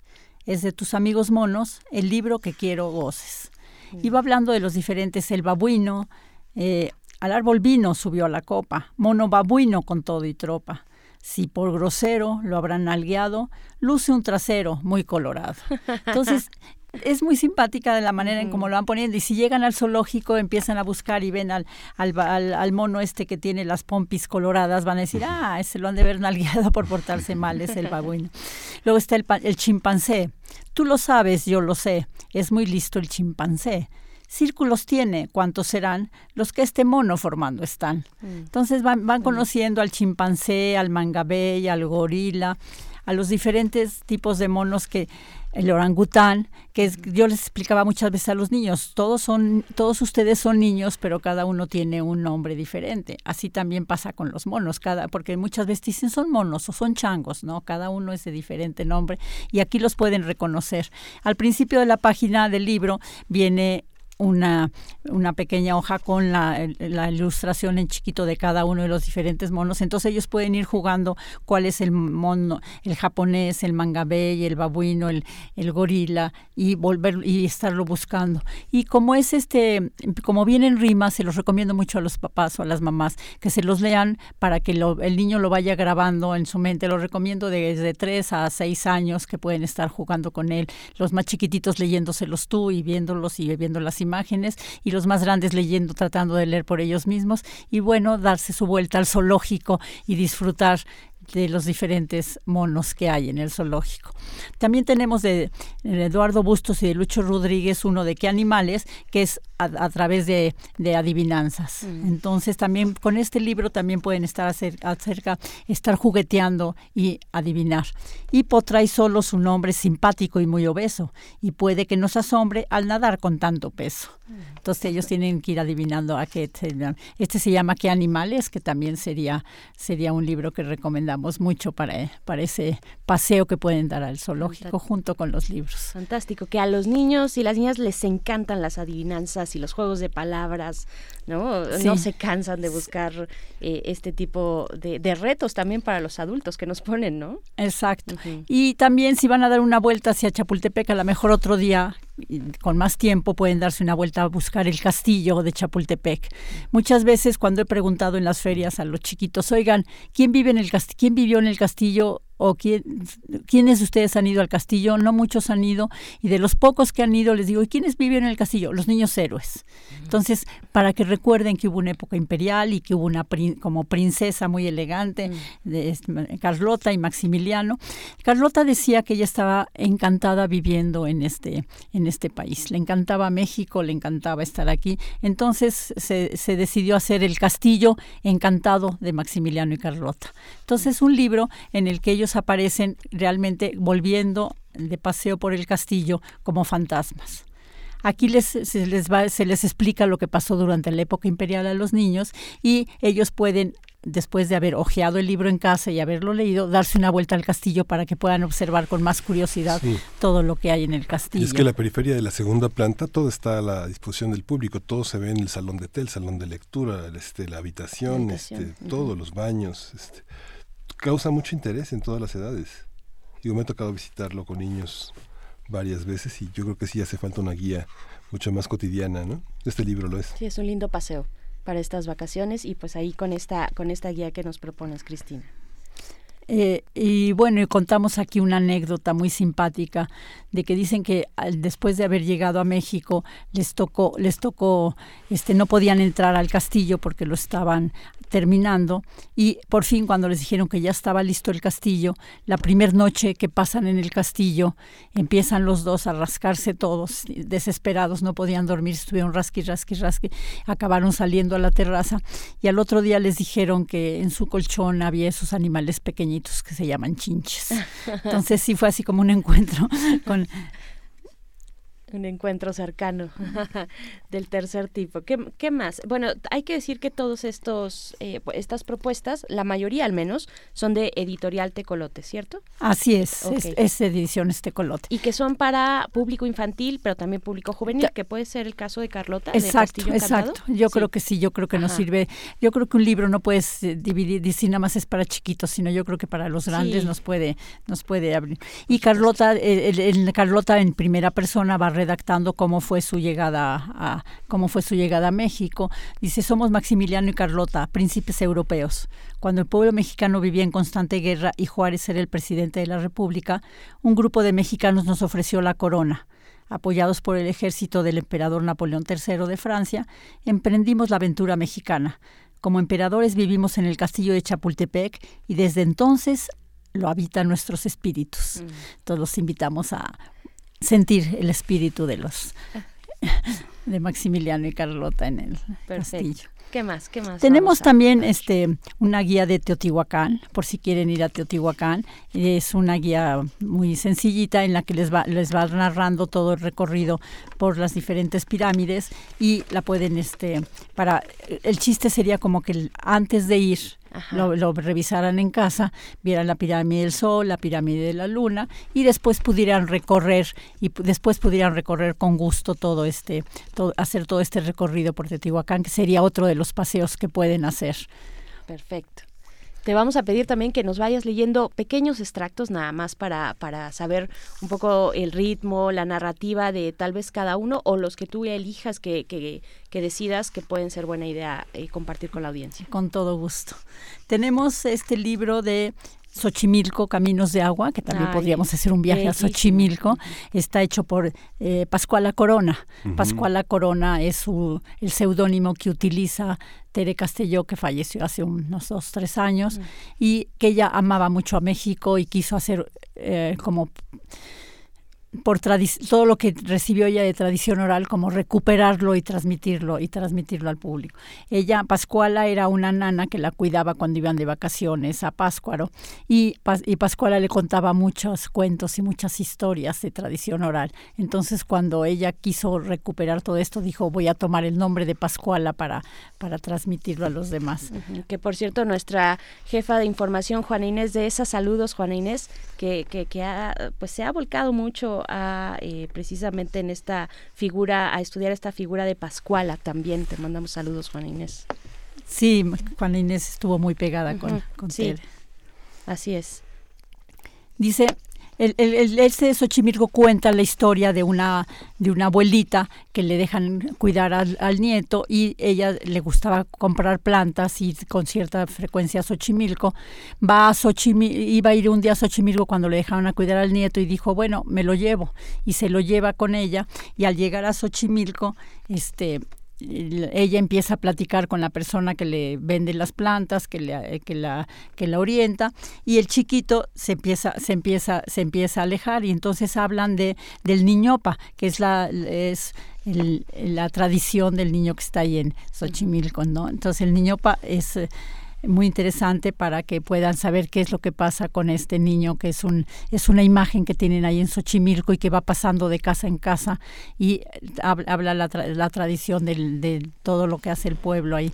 Y al final habla, habla de, ah, pone algunas manualidades que pueden hacer, como una ranita de Xochimilco, o, o con este con popote o pueden hacer unas alegrías amaranto también. Entonces también aparte de ir de viaje de paseo a Xochimilco y enterarse de quién es el, el niñopa y cuál es la tradición que hay en Xochimilco acerca del niñopa que es muy interesante que la conozcan además de las chinampas y el paseo y las flores eh, pueden regresar a casa y hacer unas alegrías de amaranto o podrían también hacer como una ranita de Xochimilco con, con popotillo que es también de nuestra tradición Que precisamente las ilustraciones son de eso, de Popotillo, ¿no? Exacto, las ilustraciones las pueden ustedes ver en- a la hora que tengan el libro en la mano y pueden copiar diferentes ilustraciones y ahorita que están de vacaciones, este, hacerlas, también trabajarlas en, en la tarde cuando empiece a llover, pues hacer alguna actividad en casa con las, con las ilustraciones. Claro, cada, cada uno de los ejemplares que nos compartes, Cristina Álvarez, tiene una propuesta estética eh, muy cuidada, ¿no? Creo que es uno de los signos también de esta editorial, la sí, propuesta estética. Sí, nuestra, no, es- realmente cre- creemos que es muy importante presentar buen, buena calidad, buen material, con buenas hojas, no, pa- no este, con hojas más, este, con papel más delgado, ni sin ilustraciones, ni color. Yo creo que los niños y los adultos merecemos tener libros de muy buena calidad, con muy buena ilustración, con muy buen color y que no se transparente de una hoja a otra si queremos abaratarlos. Eh, les recuerdo que el niñopa es el santo patrón de los Xochimilcas y les los invito a que vayan a, a- a conocerlo y a preguntar qué es lo que pasa con él. Es muy interesante. No se mueve una, una hoja, una trajinera en Xochimilco sin el, si el niñopa no lo permite. Todo gira en torno al niñopa. Es, y es, es impresionante, es sí, impresionante y sí valdría la pena como darse una vuelta y ver qué es lo que está pasando por allá. Perfecto. Otra de las, bueno, eh, otra de las cosas que pueden hacer es este juntar, juntar este piedras. Los que salen fuera de México, que van a algún lado, hay, podrían juntar diferentes formas de piedras y tenemos un libro que se llama Guijarros y Piedras. Este libro es muy creativo y les va enseñando cómo hacer diferentes tipos de animales, de ranas, de pingüinos, de peces, de cisnes, de aves, que lástima que no lo pueden ver aquí, pero les, les los invito a que lo a que lo en alguna librería. Eh, Guijarros y Piedras es un libro que les eh, eh, tienen ustedes que estar muy muy alertas, saber qué tipo de piedras recolectan, juntar diferentes tipos con diferentes formas y, y poder armarlos ahora también que están en vacaciones podrían armar elefantes, ratones, tortugas, osos, ranas con diferentes piedras. Y en caso de que no podamos salir, porque ya aquí en el pavimento no encontramos muchas piedras, podrían hacerse con plastilina o mm. con recortes de tela y hacer los dibujos de los diferentes animales. Este lo recomendamos pues, a partir de 6 hasta 10 años. Es un libro muy creativo que este, creo que podría ayudar. Perfecto, guijarros y piedras. Eh, nos quedan pues un, par de minutitos, eh, Cristina, ¿con qué, con qué nos te quieres despedir? Es una pena que se haya pasado tan rápido el tiempo, traigo muchos libros, pero bueno, eh, va a haber en el, en el Museo de en Bellas Artes, va a haber una exposición de, de José Juan Tablada. Y yo, quisiera este, invitarlos a que vayan también a la exposición, al museo. Y José Juan Tablada tiene un libro que llamamos nosotros Los viajes de José Juan, que habla de cómo forman ellos sus el haiku y sus caligramas. Entonces es otra forma también de ir formando poesía y de hacer diferentes dibujos que pueden estar trabajando en casa durante este tiempo. Entonces pueden estar saliendo y pueden estar haciendo algunas actividades. Fantástico, fantástico. ¿Dónde podemos encontrar la oferta editorial de Tecolote? En las grandes librerías, pueden en, casi todas las librerías los tienen. Y si no, ahora por ser este esta época especial de, vacación, eh, si se comunican directamente a la editorial, les daríamos un descuento especial. El teléfono es el 5272 8085 o bien al 5272 8139. Si nos dicen que hablan de parte del haber escuchado del primer movimiento, con todo gusto los atenderemos y les daremos un descuento especial y alguna explicación más sobre algún otro libro. Traigo muchos más que ya no hubo tiempo, pero eh, tenemos otra invitación para dentro de ocho días, entonces pues, esperemos poder. ¿Hay una página web de Tecolote? Sí, es la triple, eh, www.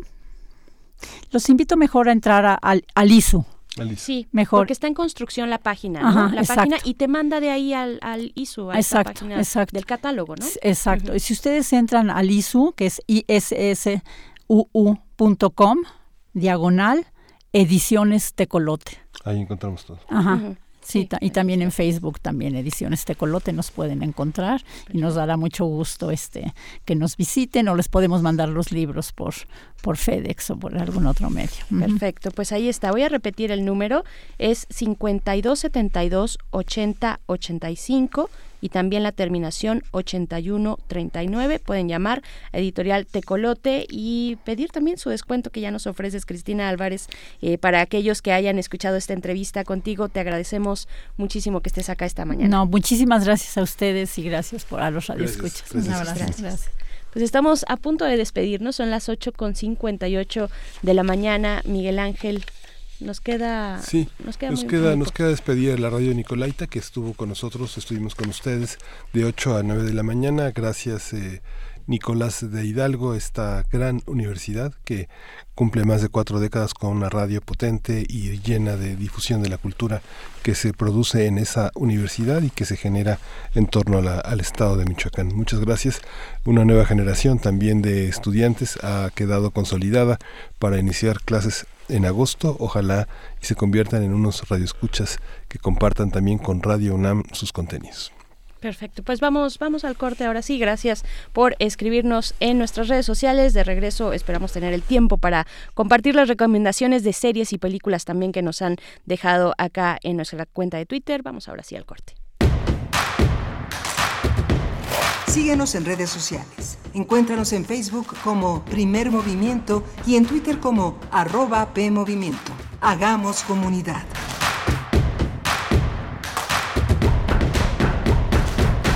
Hola, soy Pura López Colomé y estoy en descargacultura.unam. Descarga. El Periquillo Sarniento, novela de folclore y tradiciones mexicanas, escrito por José Joaquín Fernández de Lizardi. Estos colores, y el llamarme mi maestro algunas veces por cariño, Pedrillo, facilitaron a mis amigos mi mal nombre que fue Periquillo. Solo o en compañía. Descargacultura.unam va contigo. La Universidad Nacional Autónoma de México presenta Filuni, Feria Internacional del Libro de los Universitarios, tercera edición. Una fiesta en torno al libro y la cultura, con más de 200 editoriales universitarias. Encuentra ciencia, filosofía, novela gráfica y fanzine y acude a actividades de acceso 100% gratuito. Del 27 de agosto al 1 de septiembre en el Centro de Exposiciones y Congresos de la UNAM, Ciudad Universitaria. Más información en www.filuni.unam.mx. Nos han hecho creer que aquí solo hay chairos o fifís. Pero en México vamos más allá. Porque todos los días hay gente poniendo manos a la obra. Ganando batallas. Siendo la solución y no el problema. Saliendo adelante. Levantando la voz. Rescatando nuestra humanidad. Conservando nuestras voces. Ni chairos ni fifís. Somos mexicanos. El color de México es la suma de nuestras luchas. Movimiento Ciudadano. No esperes a que llegue la tormenta. Prepárate. Ubique el refugio temporal más cercano y si hay alerta, trasládate allí. Prepara tu mochila de emergencia con documentos importantes, alimento, radio, pilas y linterna. Llévala contigo. Recuerda, por la fuerza del viento, un ciclón puede ser depresión tropical, tormenta tropical o huracán. Sigue las recomendaciones y mantente a salvo. Comisión Nacional del Agua. Gobierno de México. Ai Weiwei. Restablecer memorias. Restablecer memorias. A pesar de la distancia geográfica, el artista de origen chino explora los traumas de las experiencias de China y México en un relato que apela a la obligación de construir la memoria social. Museo Universitario Arte Contemporáneo. MUAC, en Ciudad Universitaria, del 13 de abril al 6 de octubre.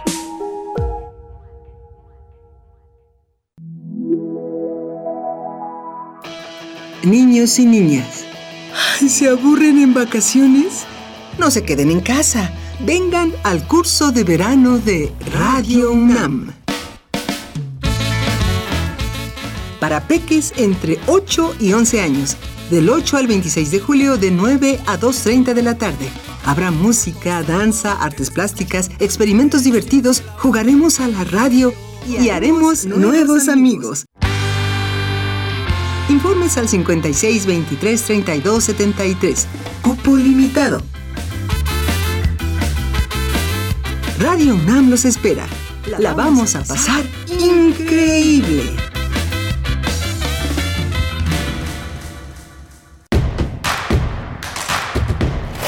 Encuentra la música de primer movimiento día a día en el Spotify de Radio UNAM y agréganos a tus favoritos.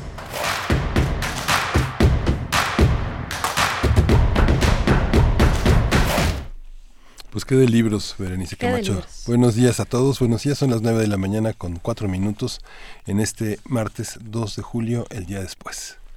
Así es, eh, vamos a continuar, a continuar aquí. Estamos, bueno, está- me agarraste leyendo las, eh, los comentarios que nos hacen en nuestras redes sociales. Dice David García, prefiero las películas a las series, sobre todo en el cine, pero si tuviera que ver una serie, escogería la de A- eh, Ash versus Evil Devil, Death. Con, eh, como dicen ahora, es una de las series viejas de 2015, pero no cuento con esos sistemas modernos. Seguiré en espera también. También les vamos a recomendar eh, películas que no estén, eh, que, que no tengan ustedes la necesidad de suscribirse a uno de estos sistemas eh, de plataformas digitales por streaming y demás. Eh, hay, por supuesto, también en la televisión pública, en Canal 22, en radio, en TV UNAM, perdón, también hay producciones interesantes. Está por ahí, lo conversábamos ayer en la junta de producción, bueno, cuáles son las series que están disponibles en televisión pública. Está esta serie también de la Reina Victoria, que, está ahorita. La cuestión es que, bueno, ahí sí, pues hay que sujetarse a los horarios de, eh, de la televisión. No podemos eh, decidir qué capítulo observar, que es la libertad que tiene el mundo digital, que podemos entrar y pues iniciar desde, desde el principio una serie. Pero bueno, aquí están las recomendaciones. gracias, gracias a todos por sus comentarios y pues tenemos todavía una hora por delante. Vamos a estar conversando en nuestra mesa del día con Humberto Guerrero, quien es coordinador de Derechos Humanos y lucha contra la impunidad en Fundar, esta organización Centro de Análisis e Investigación. Vamos a platicar sobre nosotros, sobre los mexicanos, sobre las mexicanas a este año del el triunfo electoral de Andrés Manuel López Obrador, de la 4T, de Morena, el tsunami de Morena, le dijeron en su momento.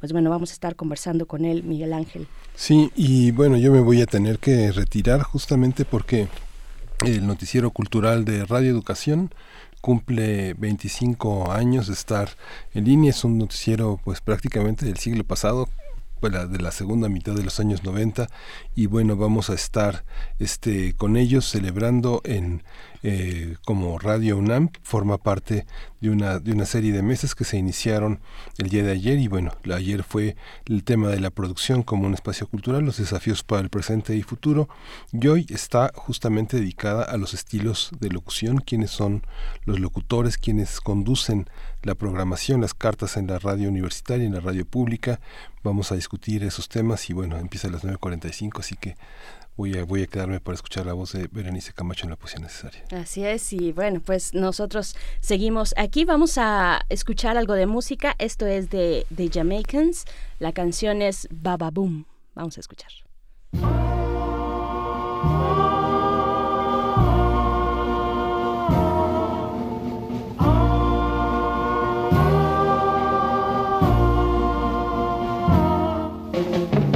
Everybody get ready. It's steady. It's Baba time this year. Don't lose the beat now. Just dip your head now. It's festival five this year.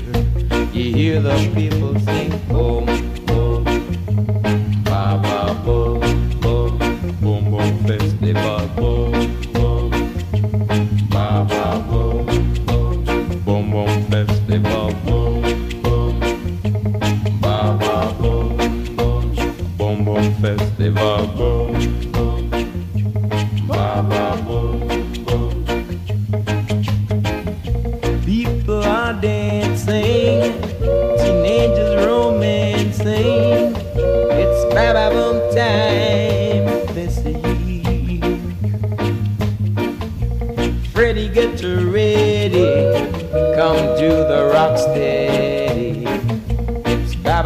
Baba Boom time.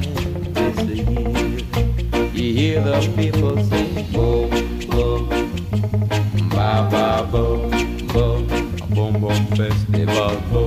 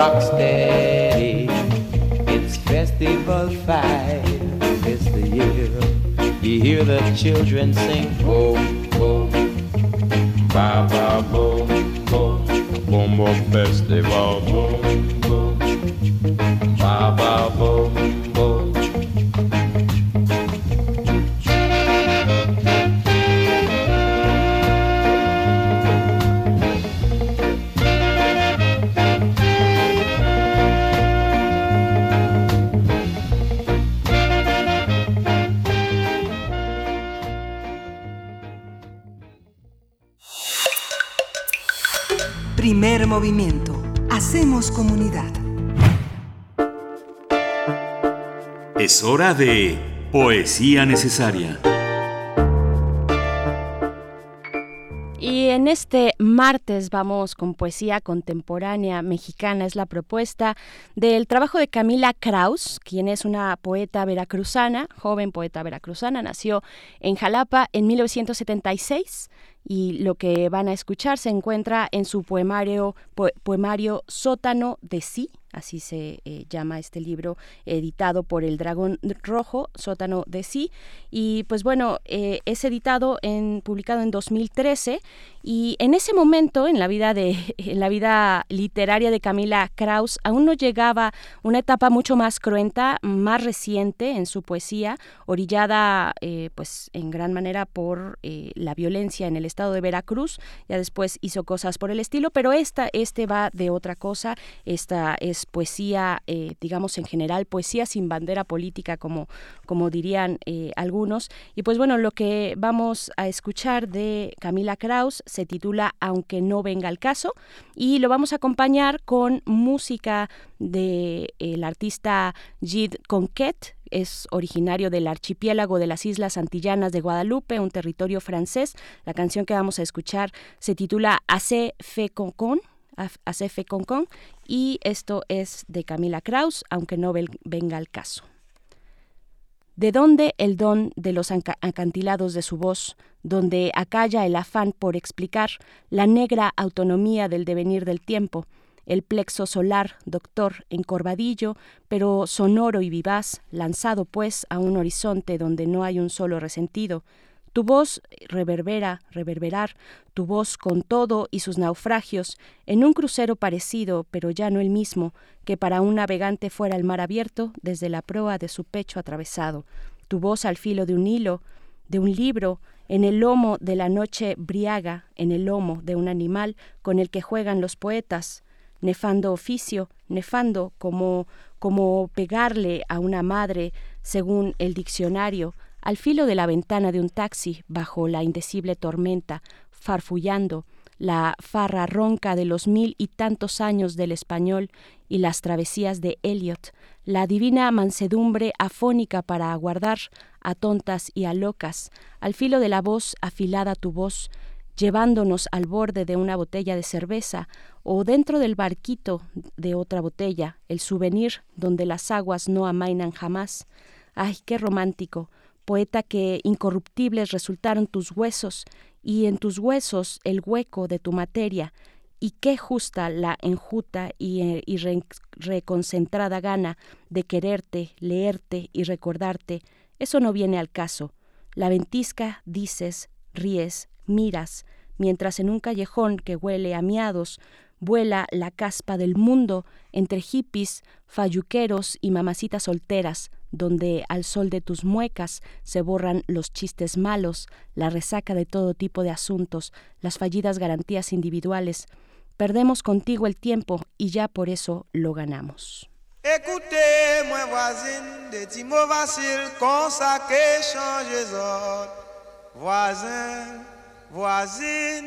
Écoutez-moi, pas faire des ordres. Écoutez-moi, voisine, des mots faciles, comme ça qui change des. Moi, qu'à trouver en voisinage, ça va bien vos ordres. Écoutez-moi, voisine, des mots faciles, comme ça qui change des ordres. Au lieu, autres papier, j'ai besoin de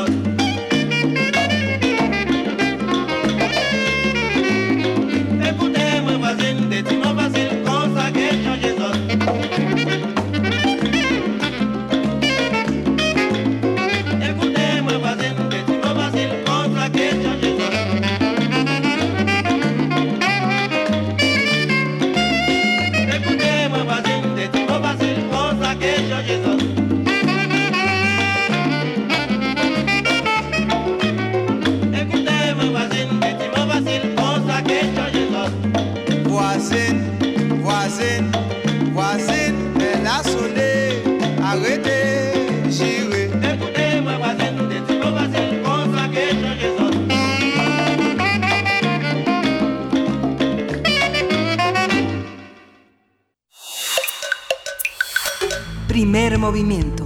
Hacemos comunidad. La mesa del día. Con el voto de más de 30 millones de personas, Andrés Manuel López Obrador ganó hace un año las elecciones presidenciales. La noche del primero de julio de 2018, López Obrador festejó en el Zócalo Capitalino su triunfo electoral ante miles de simpatizantes. Ayer, el presidente cumplió su primer aniversario de haber sido electo eh, y, de acuerdo con diversas encuestas, el mandatario tiene 62% de aprobación. Esta cifra ha disminuido, pues según encuestas realizadas en el mes de diciembre, la aceptación del mandatario era de 77% y en febrero aumentó a 83%, su pico más alto. Desde el primero de julio y antes de asumir la presidencia del país, López Obrador tomó algunas decisiones importantes como la cancelación del Aeropuerto Internacional de la Ciudad de México en Texcoco. Posteriormente, después, en diciembre pasado, el presidente también impulsó su lucha contra el huachicoleo, el robo de hidrocarburos, así como medidas de austeridad que han provocado despidos y recortes a diversos sectores.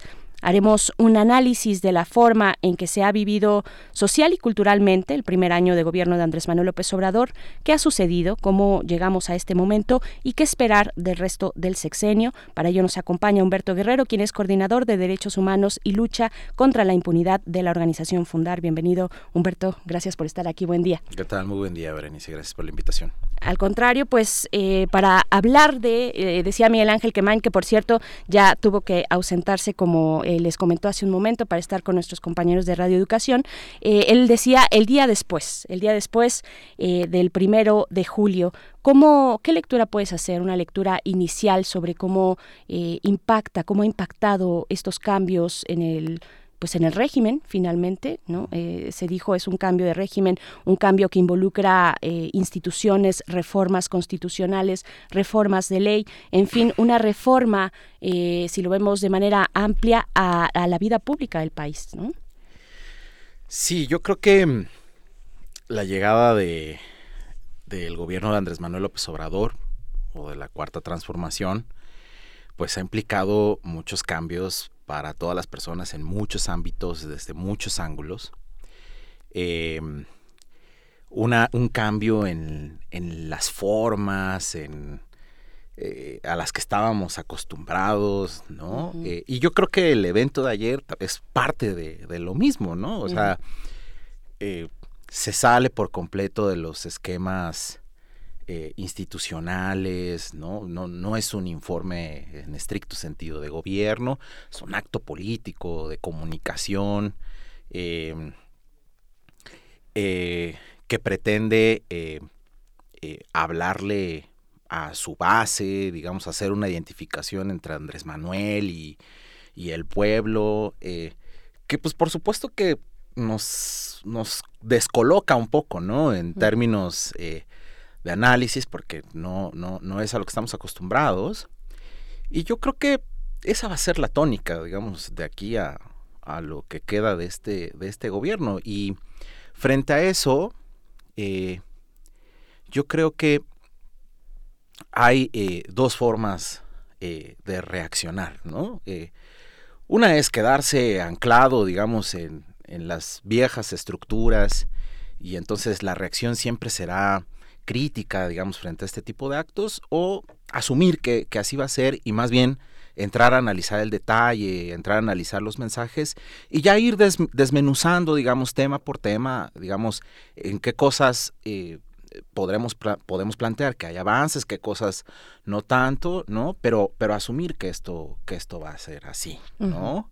Eh, eso, digamos, un poco te hablo de la experiencia que hemos tenido, por ejemplo, desde la trinchera de las organizaciones de la sociedad civil. Ajá, que es uno de los temas. También desde el periodismo, ¿no? Eh, sectores que hemos sido eh, puntualmente señalados eh, desde, desde las conferencias matutinas, ¿no? Entonces, desde las organizaciones, justo, si, tú ves, las organizaciones, hay quienes se han comprado esta batalla, ¿no? de, de los señalamientos, de los fifís, los tecnócratas.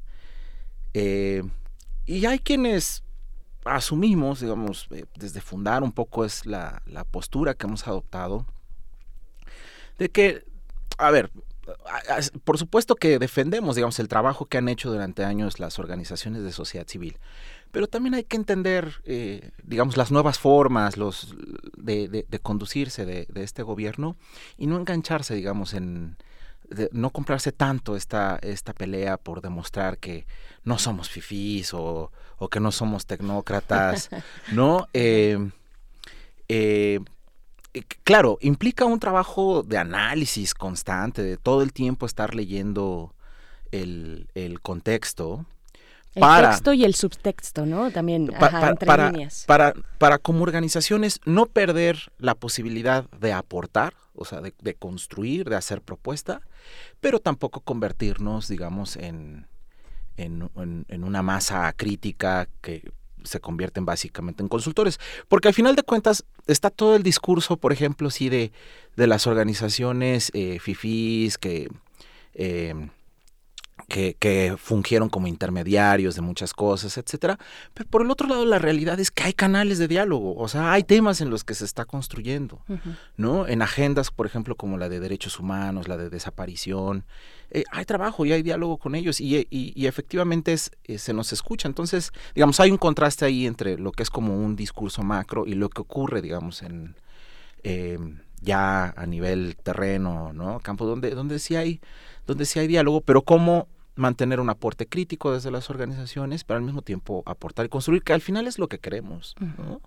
Eh, o sea, nadie quiere que, que, que, que este proyecto fracase, ¿no? Porque creo que tendría no solamente consecuencias eh, muy graves para el país, o sea, si, si, un si un proyecto, digamos, con visión social fracasa, pues hay que preguntarnos que, qué seguiría como país, pero incluso para la región, por ejemplo, para Latinoamérica, claro. que fracasara un proyecto con visión social como el de México, en un contexto donde tienes Brasil, Argentina, el propio Estados Unidos, pues no sé qué nos depara eh, el futuro incluso en la región, ¿no? Claro, sí, a nadie conviene tener ese futuro y que el péndulo político se orille hacia digamos versiones mucho más radicales no de- del conservadurismo. En fin los extremos se tocan también. Puede ser hacia el otro lado pero finalmente radical.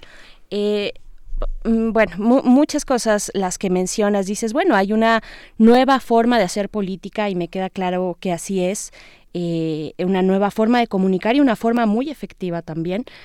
Pero, eh, y, y cuando dices, bueno, lo que nos depara el- este sexenio es básicamente la misma línea. ¿Por qué? Porque así ha sido López Obrador, ¿no? Puede ser que es una nueva, nos estrenamos con una presidencia de nuevas formas, pero él es fiel a su discurso, él ha sido así desde un inicio. De hecho, las frases, incluso las frases, si uno rasca ahí a eh, algunas de las entrevistas que le hicieron pues de sus, desde sus primeros años, ¿no? De, de- de ejercicio político, podemos encontrar básicamente las mismas frases, las mismas ideas. Él viene pensando esto desde hace muchísimos años, ¿no? Entonces, pero, pero también hay, también hay un ambiente que algunos dicen de polarización eh, en la sociedad, otros dicen no. Ese ambiente solamente se localiza en algunos espacios, tal vez eh, en una red social como Twitter, por ejemplo, se localiza en espacios del círculo rojo, tal vez. Eh, ¿Tú crees que hay polarización? ¿Llegamos polarizados a este primer año después del triunfo electoral? Yo, yo, yo creo, yo, yo voy más por la idea de que lo que se llama polarización sí está más concentrado en ciertos eh, círculos. Ahora, el tema es que efectivamente es bastante virulenta, digamos, las, las reacciones y las posturas eh, encontradas en estos espacios. Em,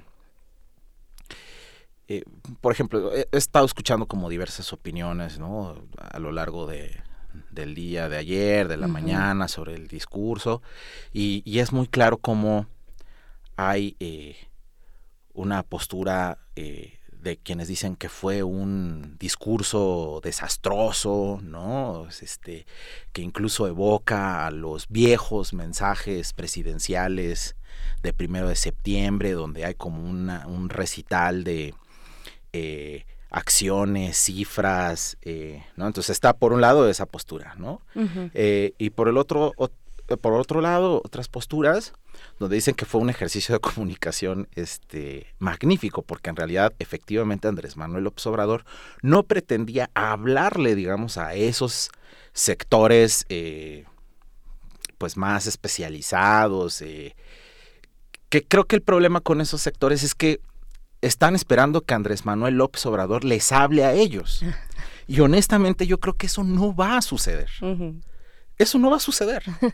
Entonces, volvemos a lo mismo, ¿no? Eh, pues, pues si esos sectores se quedan esperando que Andrés Manuel López Obrador algún día se dirija a ellos para tratar de convencerles, pues pues así, así, se, así se van a quedar. sentados como estaban ahí, porque estaban algunos representantes eh, de pues altos empresarios, grandes empresarios de México, ¿no? Estaba Slim por ahí, estaba Azcárraga, pero efectivamente eh, el mensaje, y es clarísimo, era para su base, para su electorado, para aquellos que lo siguen apoyando, ¿no? Y siempre ha sido así. Y, y, y también creo que, o sea, incluso si su, si su popularidad y su legitimidad se sigue desgastando, yo, yo creo que no va a cambiar de línea y le seguirá hablando eh, a, su base, ¿no? Entonces, a ver, ¿todo esto a qué nos lleva? Que eh, yo creo que sí también va a haber sectores que, que se van a quedar esperando a que les hable a ellos y también se va a ir agudizando, eh, digamos, la, la, la la agresividad y la profundidad como de, de, esas posturas. Y aquí el tema es si en algún momento, digamos, eso va a empezar a permear, digamos, fuera como de, de esos de esos círculos. Es como una de las incógnitas, ¿no?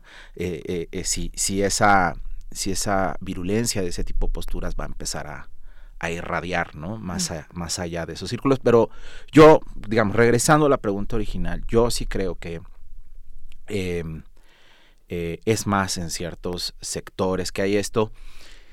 Ah, también, eh, digamos, y, por sectores no me estoy refiriendo solamente a, a, digamos, como a este sector más especializado de opinión, etcétera, sino también incluso por ciertos temas. Eh, desde la agenda, por ejemplo, que, que, que, en específico trabajo en fundar, ¿no? Desde el programa, uno puede ver cómo eh, por ejemplo, eh, se vive con mucho entusiasmo la llegada de Andrés Manuel López Obrador eh, con los papás de Ayotzinapa, por ejemplo, que, me, tocó estar presente en las distintas reuniones que ellos han tenido con, con, el presidente, ¿no? desde cuando era todavía gobierno de transición, luego cuando ya es gobierno y emite el decreto ¿no? para crear la comisión presidencial, se ve con mucho entusiasmo con la agenda más amplia de víctimas, por ejemplo, si bien el evento que hubo cuando era todavía transición, el 14 de septiembre en Tlatelolco, fue un encuentro tenso porque ese es un tema que no, justo él, en su, o sea, Andrés Manuel, en su lenguaje y en los temas que maneja, el tema de de violaciones graves a derechos humanos, de violencia, se le indigesta un poco. Sí, ese tiene, no lo maneja. Tiene problemas para manejarlo. Entonces, 14 de septiembre es, es bastante caótico y desastroso. No se sintió cómodo, lo interpelaron, ¿no? Pero después viene un encuentro que se da cuando se reinstala el, el Sistema Nacional de Búsqueda, ¿no? Que se encuentra de manera amplia, este, sin intermediarios, ¿no? Eh, con las víctimas eh, en un evento realmente, eh, pues, valiente, digamos, casi rayando en la temeridad, ¿no? Porque, porque no es un público fácil, justo, la, las, las, víctimas, ¿no? Y no tiene por qué serlo, eh, exacto. hay, mucho dolor Exacto, hay mucho dolor de por medio, pero digamos, se vive con mucho entusiasmo ese encuentro. Él ahí, por primera vez se le escucha eh, posicionarse de una manera más clara y contundente sobre el tema, hablando sobre la búsqueda, hablando sobre la identificación, eh, pues de esta tragedia de los cuerpos de personas fallecidas sin identificar, ¿no? Y dice, esto va a ser una prioridad, una de las primeras prioridades de este gobierno, no va a haber techo presupuestario, y entonces se vive con mucho entusiasmo. Recientemente hubo el seguimiento de ese encuentro, ¿no? Porque él dijo, cada tres meses nos vamos a reunir, les voy a dar la cara, ¿no? Eh, y el último encuentro ya no fue de nuevo tan terso, ¿no? Eh, hubo de nuevo algunas increpaciones, eh, trascendió mucho la imagen de una mujer, ¿no? Que se hinca. De una madre. De una madre que se hinca ante él, ¿no? Pero, entonces uno puede ver cómo hay también ciertos sectores donde las frases clásicas que él maneja, el discurso que él maneja, ¿no? De, de los pobres, de los programas sociales, no necesariamente permean tan fácil, ¿no? O no, o no conectan tan fácil, justo por ejemplo con un sector tan dolido, tan golpeado, ¿no? Eh, por, por la institucionalidad como es el de las víctimas de la violencia en general, ¿no? Pero en específico el de desaparición. Y ahí va a tener retos, retos importantes, ¿no? Si él, si él aspira a seguir manteniendo este esquema, que me parece también em, eh, muy, muy valiente y muy honesto decir, cada tres meses voy a venir aquí a darles la cara, ¿no? Y yo aguanto de todo, me van a poder gritar, jalonear, empujar, y yo aguanto de todo, pero sí va a tener que, eh, eh, ahí sí creo, apoyarse en su, en su gabinete que lleva el tema, Olga Encinas, Encinas. para poder mantener una buena relación con ese sector, que nunca va a ser una relación totalmente tersa, ¿no? Siempre va a haber una tensión natural desde mi punto de vista, eh, pero ahí sí va a tener que en algún momento cambiar y porque no puede mantener el discurso de las becas, de los apoyos sociales, que es lo que sucedió en el último encuentro, ¿no? Regresó como a sus lugares comunes, ¿no? En este caso las becas a los jóvenes y pues para las víctimas de la violencia pues eso no es suficiente, ¿no? Por supuesto, porque además, eh, bueno, primero como paréntesis es muy importante, qué importante es que tengamos este tipo de conversaciones en los medios con eh, personas que representan y que trabajan en, eh, en esa sociedad civil que está midiendo el pulso y que ha vivido y acompañado a los grupos que han sido tan más, golpeados por la violencia, ¿no? Porque es, es ahí también donde, donde este gobierno y en general el Estado tiene una deuda enorme que, que y muchos retos. Y también es, es interesante ver cómo eh, hoy que estamos haciendo este balance de cómo llegamos como sociedad a este primer año después de las elecciones, pues cuáles son eh, las, distintas demandas que, existen dentro de la sociedad. Y ahora que tú hablabas de las personas eh, desaparecidas, de sus familiares, buscadores, y, en general hay, muchos perfiles ahí que podríamos abordar, pues es que son personas que también ya están muy adelantadas eh, en su labor, en este caso en la búsqueda de sus familiares desaparecidos Están muy adelantadas y ya se sabe, eh, digamos, los elementos técnicos que hacen falta, ¿no? Ya tienen un discurso mucho más elaborado, saben que con una frase de campaña, pues no vienes a convencerlos ni a ganártelos ni a resolver el problema que, están poniendo, sino que hay que meter un poco más de técnica, más inteligencia, más, eh, digamos, sobriedad tal vez eh, en, cuanto a, estas expresiones que de pronto pueden parecer de campaña. ¿Tú has, tú has visto en, Andrés Manuel, en su proyecto para la atención a víctimas, has visto este giro? ¿Hay una voluntad, digamos, más desde lo técnico, desde lo especializado, eh, que, que, que, esté en marcha? Mira, yo creo que esa, ese ángulo más técnico, más especializado, eh, les ha costado mucho trabajo. ¿no? Quizá fue deliberado, digamos, que, que, está tardando en surgir ese elemento porque quizás quisieron deliberadamente concentrarse primero en ciertos gestos políticos muy simbólicos, ¿no? Como la creación de la Comisión Ayotzinapa, la reinstalación del Sistema Nacional de Búsqueda, eh, los eventos de disculpas públicas en ciertos casos emblemáticos. Eh, esto es una especulación, ¿no? Que quizá primero dijeron, bueno, primero sentemos las bases de un mensaje político claro de, cambio y después entremos a lo especializado. Vamos a darles el beneficio de la duda de que, de que así fue, ¿no? Em, están empezando a dar algunos pasos al respecto, pero, pero está muy, muy, muy inicial. Y los han dado también en parte pues, por eso, por la presión de las familias, ¿no? Eh, en esta agenda casi nada ha ocurrido, digamos, por eh, espontaneidad de las autoridades. Por voluntad política, Por digamos, voluntad ¿no? política. O sea, yo, yo- o sea, yo creo que tienen voluntad política de cambio, pero dar esos pasos más concretos, eh, más especializados, más técnicos, eh, ha sido porque las familias han estado ahí empujando, ¿no? Em, ese tipo de, de avances. Y, por ejemplo, lo están empezando a dar justo con el tema de esta tragedia y esta crisis de, de pues miles de personas que no sabemos quiénes son y que están ahí en, en este en instituciones del, del Estado, ¿no? Donde las familias han colocado propuestas muy concretas de qué es lo que se necesita, ¿no? Este, en términos institucionales, en términos técnicos, en términos de, de presupuesto, y entonces están empezando a dar sus, sus primeros pasos. Eh, pero sí hay que decir que las capacidades todavía son, son, son, son limitadas, ¿no? Eh, pero ahora, el tema es que, bueno, sí, sin duda las, las desapariciones y esta tragedia de, de- de miles de cuerpos sin identificar es una arista muy importante de- del tema, ¿no? Eh, porque dándole identidad a esas personas muy probablemente estés regresando a muchas personas a sus familias y a su hogar, eh, que es un, un amargo logro, ¿no? Porque nunca va a ser un- algo... O sea, es, es- es muy contradictorio cómo se vive eso, ¿no? Sí. Porque le, le estás regresando la identidad a alguien, lo regresas a su casa, pero lo estás regresando sin, sin vida. Entonces nunca se tiene una sensación de, de- de avance o de logro. Siempre es muy amargo, ¿no? Ese, ese tipo de avances.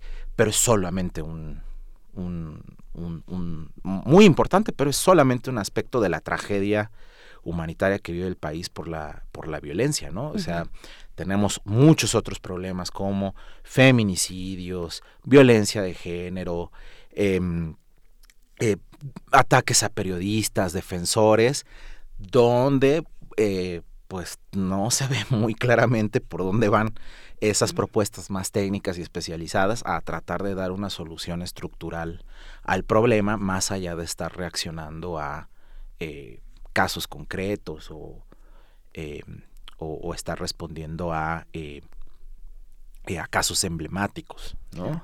Claro. ¿Tú crees que, por ejemplo, bueno, que este...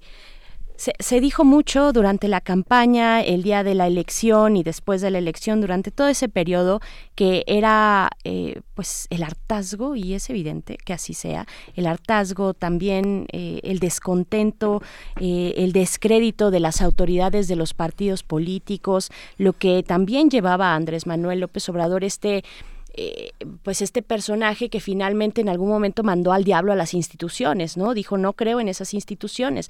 Este personaje que va por fuera de, del huacal, por decirlo coloquialmente, se, se mueve por otros, por esas vías, aunque siempre ha estado, eh, pues, finalmente en la vida partidista. Pero tú crees que, que, en este primer balance, en este primer año, ese descontento, ese, eh, pues, ese, ese descrédito también, eh, esa falta de confianza en el Estado y en sus instituciones se ha revertido de alguna manera. Pensando en todos estos grupos, en grupos, eh, pienso también en las comunidades. eh, en general eh, rurales, en comuni- las comunidades originarias, por ejemplo, que tienen luchas importantes contra grandes proyectos, ¿no? De extracción de eh, riqueza natural, ¿no? Sí, yo creo que en el caso justo como de estos sectores más, este, más eh, concretos, ¿no? Como las víctimas de violencia, como comunidades que han resistido históricamente embates eh, de proyectos de desarrollo que, que, que avasallan sus derechos, etcétera, no se ha desmontado del de- y de hecho hay quienes abiertamente desde su triunfo dijeron no, nosotros no nos la creemos, ¿no? O sea, en Sí. ese tipo de sectores, ¿no? Sí. Eh, eh, o sea, no. Es complejo y es diverso, ¿no? Sí, sí, También. sí, sí. Ajá. O sea, no, no, no es homogéneo, ¿no? No es homogéneo. Yo creo que sin duda, o sea, sí hubo, de- o sea, como una sensación de, de entusiasmo, ¿no? O sea, como de la posibilidad de cambio, eh, en mayor o menor medida, digamos, ese, ese, eh, esos diversos sectores vivieron ese entusiasmo, ¿no? Eh, pero no, creo que no podemos hablar de que se haya revertido o que se esté revirtiendo cierta sensación de, de desconfianza, ¿no? Eh, ahora, yo vuelvo a lo mismo, yo creo que en la base, digamos, de, de del electorado de, de, Andrés Manuel, yo creo que sí hay esa sensación de que sí las cosas están cambiando, ¿no? O sea, por, de nuevo, por ciertas acciones, pues muy simbólicas, ¿no? O sea, pues hay diversos ejemplos. Por ejemplo, también todo el tema de, de, de su confrontación, por ejemplo, con el Poder Judicial, ¿no? Sí, uff, que es todo un eh, tema. Todo es un todo tema. un tema, Todo ¿no? un tema no solo en el Ejecutivo, sino también desde el Legislativo, que está eh, pues comandado también por Morena, ¿no? Eh, o sea, han tenido, el día de ayer tuvieron una discusión sobre eh, qué le toca al Poder eh, Legislativo frente al Poder Judicial en el tema de la austeridad republicana, me parece que fue ese tema, porque ayer se tocaron muchos temas en el Senado, ¿no? Se sigue discutiendo esa, esa cuestión. Sí, e- es todo un tema, pero, por ejemplo, en términos de comunicación y de mensaje, desde mi punto de vista, Andrés Manuel les ganó la partida. O sea, pero claro, a ver, yo reconozco que es muy riesgoso, ¿no? En una democracia, cuestionar de esa forma al Poder Judicial, ¿no? Eh, eh, o sea, por supuesto que mina su independencia, o sea, son mensajes muy, muy peligrosos, pero creo que también el Poder Judicial no tuvo la habilidad, la visión, ¿no? De, de decir, pues es que claro, o sea, ¿qué le dice a la gente que una persona gane cerca de 600 mil pesos, ¿no? Sí. Y que cuando le- les quieres quitar eso, su reacción sea, no, porque si no nos vamos a volver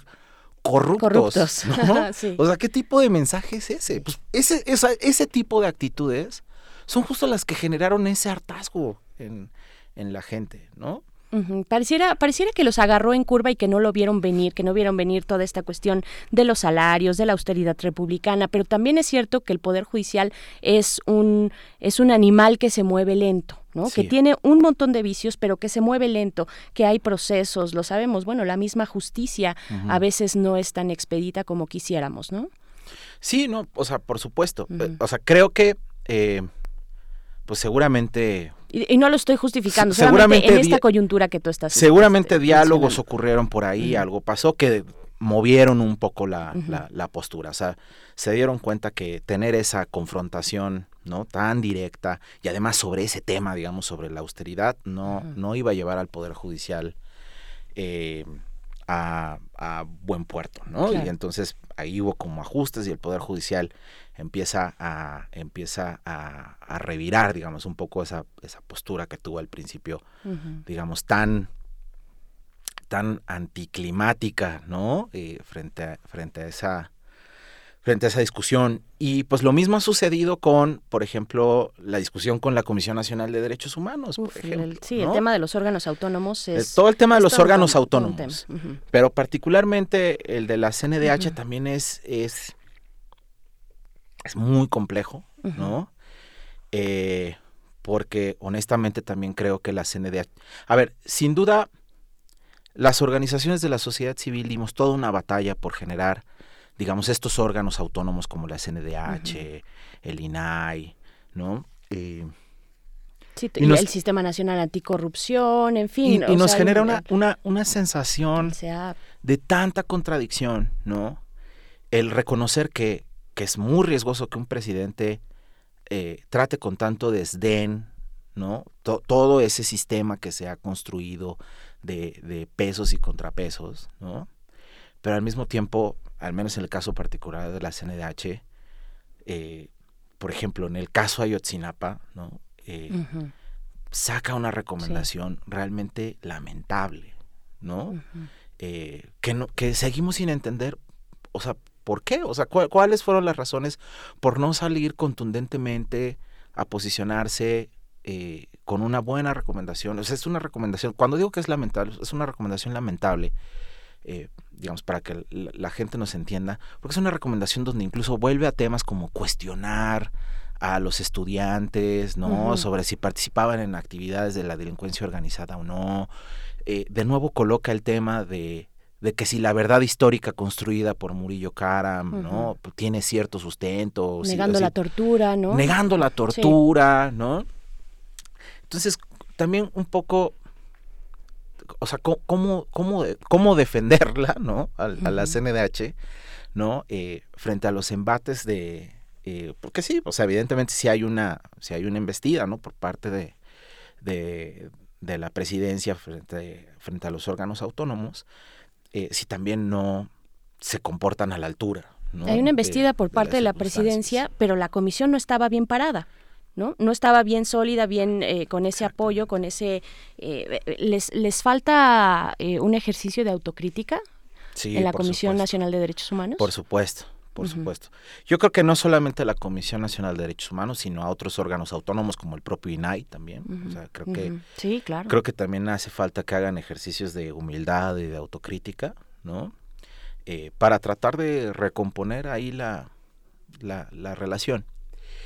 Mira, o sea, en, for- en forma muy, muy sintética, el análisis que tenemos sobre, sobre este tema, por ejemplo, de, de la confrontación de, de la presidencia con los órganos autónomos, es que todos esos órganos autónomos surgieron en un contexto donde las organizaciones y diversos actores, ¿no?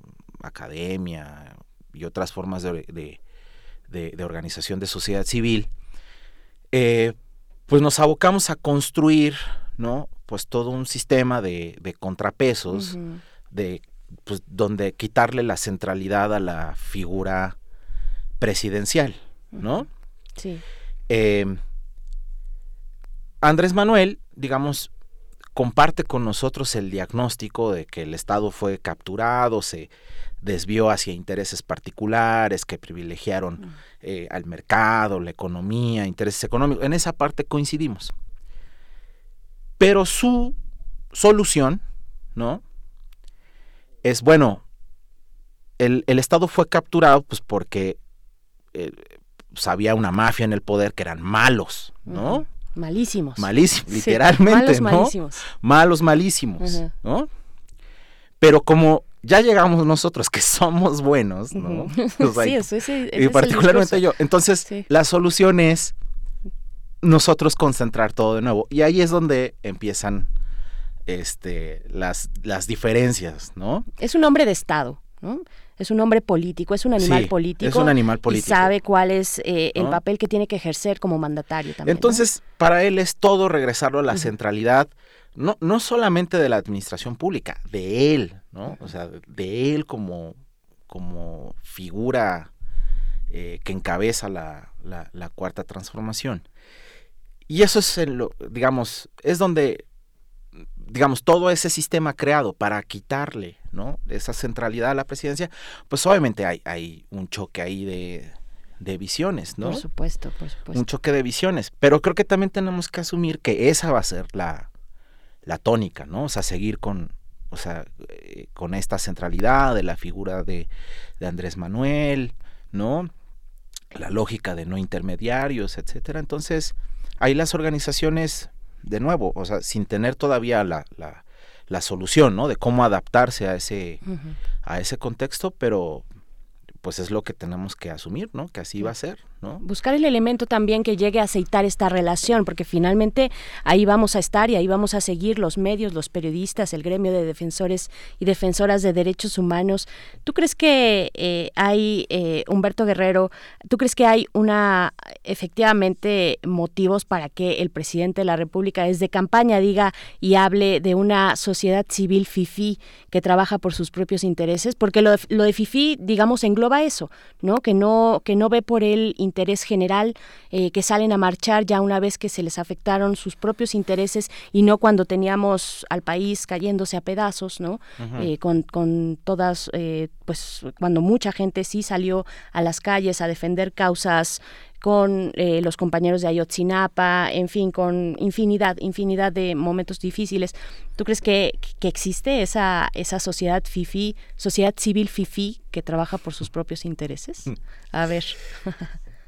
O sea, esa es la pregunta que a- la sociedad civil creo se le se le Pero indigesta. yo te la estoy ¿no? haciendo a ti. le- es la pregunta que se le indigesta. Y yo creo que, a ver, justo haciendo un ejercicio de honestidad Mm. y, y de autocrítica, eh, asumir una postura de que la sociedad civil es un ente, eh, ¿cómo llamarlo? Eh, Impoluto, inmacu- in- impoluto, ajá. homogéneo además. o sea, ¿no? es, es muy ingenuo. O sea, hay que, hay que reconocerlo. O sea, también es muy ingenuo.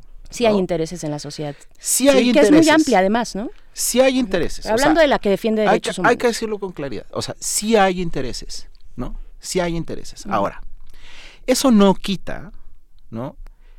Que sí, en términos de comunicación es muy efectivo justo hacer esta distinción entre buenos y malos, o fifís o no fifís, ¿no? Al final se trata de lo mismo, es decir, los buenos, los malos, ¿no? Este, nuestros adversarios, los que están con nosotros, ¿no? Casi los elegidos, ¿no? En términos de comunicación es muy efectivo. Pero en términos democráticos, ¿no? Ah, o sea, reconociendo que sí hay intereses, ¿no? Y que esos intereses no son homogéneos en la sociedad civil, en términos democráticos sí es muy riesgoso, digamos, eh, plantearlo así, ¿no? Porque aún con sus intereses, lo más sano para una democracia, pues es que justo el gobierno sea capaz, ¿no? De gobernar para los fifís y los no, los no fifís. ¿no? Sí, sí, que es algo que se le ha señalado mucho a Andrés Manuel López Obrador desde este poder que tiene ya en el en el púlpito presidencial que le dicen, ¿no? En estas conferencias mañaneras de, pues, el gran poder de, de un presidente como él, además, un presidente que ha concentrado eh, muchas, eh, que, que- que ha ejercido el poder como lo, como lo ejerce él, eh, y que señale desde, ese- desde ese púlpito, incluso con nombre y apellido, ¿no? Este, ad hominem. Eh, ¿con, qué cerrar? Nos quedan dos minutitos máximo, eh, Humberto Guerrero de la organización Fundar, para, pues, ¿cuál es, cuál es tu, tu comentario de cierre? Mira, mi, comentario de cierre sería que, eh, digamos, a pesar de de las diversas luces y sombras que puede tener este gobierno,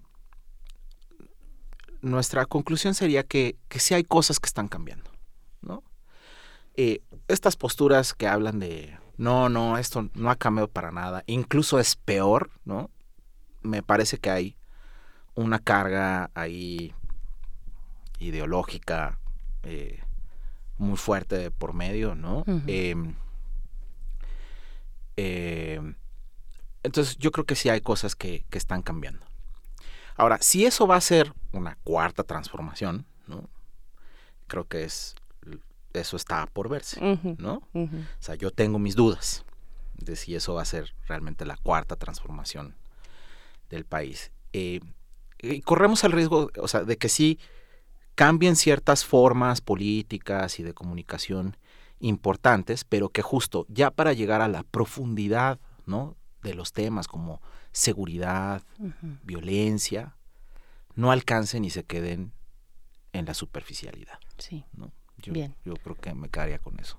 Bien, pues ahí está. cierre. Ahí, ahí está, híjole, yo, yo, yo sí creo que hay una transformación, una cuarta transformación, no necesariamente eh, apostaría porque obedece a o, o porque efectivamente responde a estas propuestas de campaña, pero las reformas, las reformas constitucionales, las propuestas de ley, el, el legislativo está a todo lo que da. Yo ahí es donde vería la gran transformación que va a ser efectivamente, como él lo dijo, difícil revertir para los siguientes gobiernos, ¿no? Porque hay que tener las mayorías, las mayorías calificadas, por ejemplo, para poder revertir tantos cambios que están haciendo. Y en ese sentido yo vería la gran transformación eh, que tenga los resultados que, que promete, pues esa ya sería otra cosa. Y ahí concuerdo totalmente contigo, Humberto Guerrero, eh, coordinador de Derechos Humanos y Lucha contra la Impunidad en Fundar. Muchísimas gracias por haber estado Muchas acá. gracias, Berenice. Gracias, pues son las 9.54 de la mañana de este martes. Vamos a ir con música, vamos a escuchar de New York Ska Jazz Emblem, esto que es Boogie Stuff Shuffle. Bueno, creo que no, creo que no la tenemos por aquí, pero nos vamos a despedir ya en unos momentos más, recomendándoles además que se queden en la programación de Radio UNAM de todo lo que tenemos hoy en nuestra radiodifusora universitaria. Estamos, estamos de vacaciones, pero eh, bueno, esta es nuestra forma en primer movimiento de pasar las vacaciones acompañándoles, si ustedes nos permiten. Ahora sí vamos a escuchar, a escuchar esto. A propósito, pues esto es ska, algo de ska. Vamos, ska fusión. Vamos con esto, regresamos.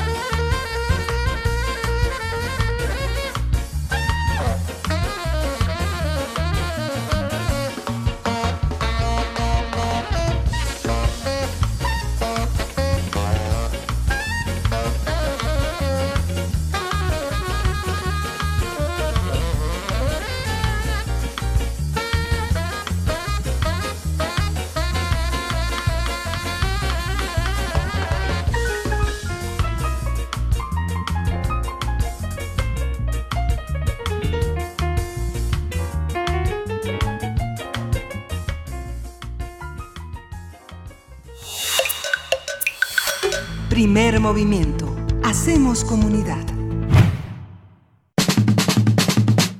Hoy en Radio UNAM. Y nuestra querida productora Frida Saldívar está en la cabina para recomendarnos qué escuchar este día en Radio UNAM. Frida, bienvenida. ¿Cómo estás? Muy bien, ¿cómo están todos en esta semana de vacaciones? Y los que no, pues imaginemos que están desayunando tal vez o preparándose para iniciar sus actividades laborales. Por ello les pedimos que se queden aquí, los invitamos a que se queden en Radio UNAM en las dos frecuencias, Berenice, en el 96.1 de FM y en el 860 de AM. Aquí en el 96.1 de FM y también por www.radio.unam.mx tenemos de 1 a 3 Prisma RU donde el tema principal será el posicionamiento de más de 500 organizaciones de la sociedad civil respecto a la negativa del gobierno federal para aceptar las recomendaciones de la CNDH. Lo podrán escuchar con Deyanira Morán de 1 a 3. También tenemos a las 3.30 Habitare, donde hablarán sobre la evolución global de la biodiversidad. Es un tema importante en estos tiempos. Bueno, siempre, ¿no, Berenice? Pero en estos tiempos, pues que nos ha afectado mucho más que lo hemos visto. A las 16 horas tenemos también derecho a debate con los derechos culturales. ¿Cuáles son los derechos culturales que tenemos cada uno de los ciudadanos? Así que escúchenlo a las 16 horas. Y también tenemos a las 18 Hipócrates 2.0, donde hablarán sobre pues la farmacia, la clínica a lo largo de la historia, ¿no? Desde cuando nos hemos estado medicando de una u otra forma con hierbas, por ejemplo, y ahora pues con la farmacia. Los remedios antiguos y los nuevos. Exactamente. Y en AM en el 860 a las 2 tenemos la Feria de los Libros, recomendaciones pues literarias. Este programa es particularmente de la Feria eh, del libro del Palacio de Minería, pero bueno, aquí hacen como un recuento y varias recomendaciones literarias. Y también de 21 a 21.30, La guitarra en el mundo, este programa de, querido de varios, tantos años aquí en Radio UNAM. Y pues los invitamos a que escuchen también en la noche Resistencia Modulada, Berenice. Por supuesto, claro. La resistencia, ¿cómo no? pues se quedan aquí en Radio UNAM, en su programación habitual. Muchas gracias. Gracias a ti, Frida. Gracias a la producción. Son las 9 con 59 minutos de este martes 2 de julio y estamos ya para despedirnos. Nos vamos así directito a, a, la despedida sin música. Bueno, sin música, esas se las debemos para el día de mañana, que nos encontremos a partir de las 7 de la mañana, de 7 a 10 aquí en Primer Movimiento. En cabina ya también estará Miguel Ángel Quemain, que tuvo que eh, ir a colaborar con nuestros compañeros de Radio Educación. Le mandamos un saludo. Bueno, pues soy Berenice Camacho. Muchísimas gracias por su sintonía. Quédense aquí en Radio UNAM. Esto fue Primer Movimiento, El Mundo desde la Universidad. Radio UNAM presentó Primer Movimiento, El Mundo desde la Universidad.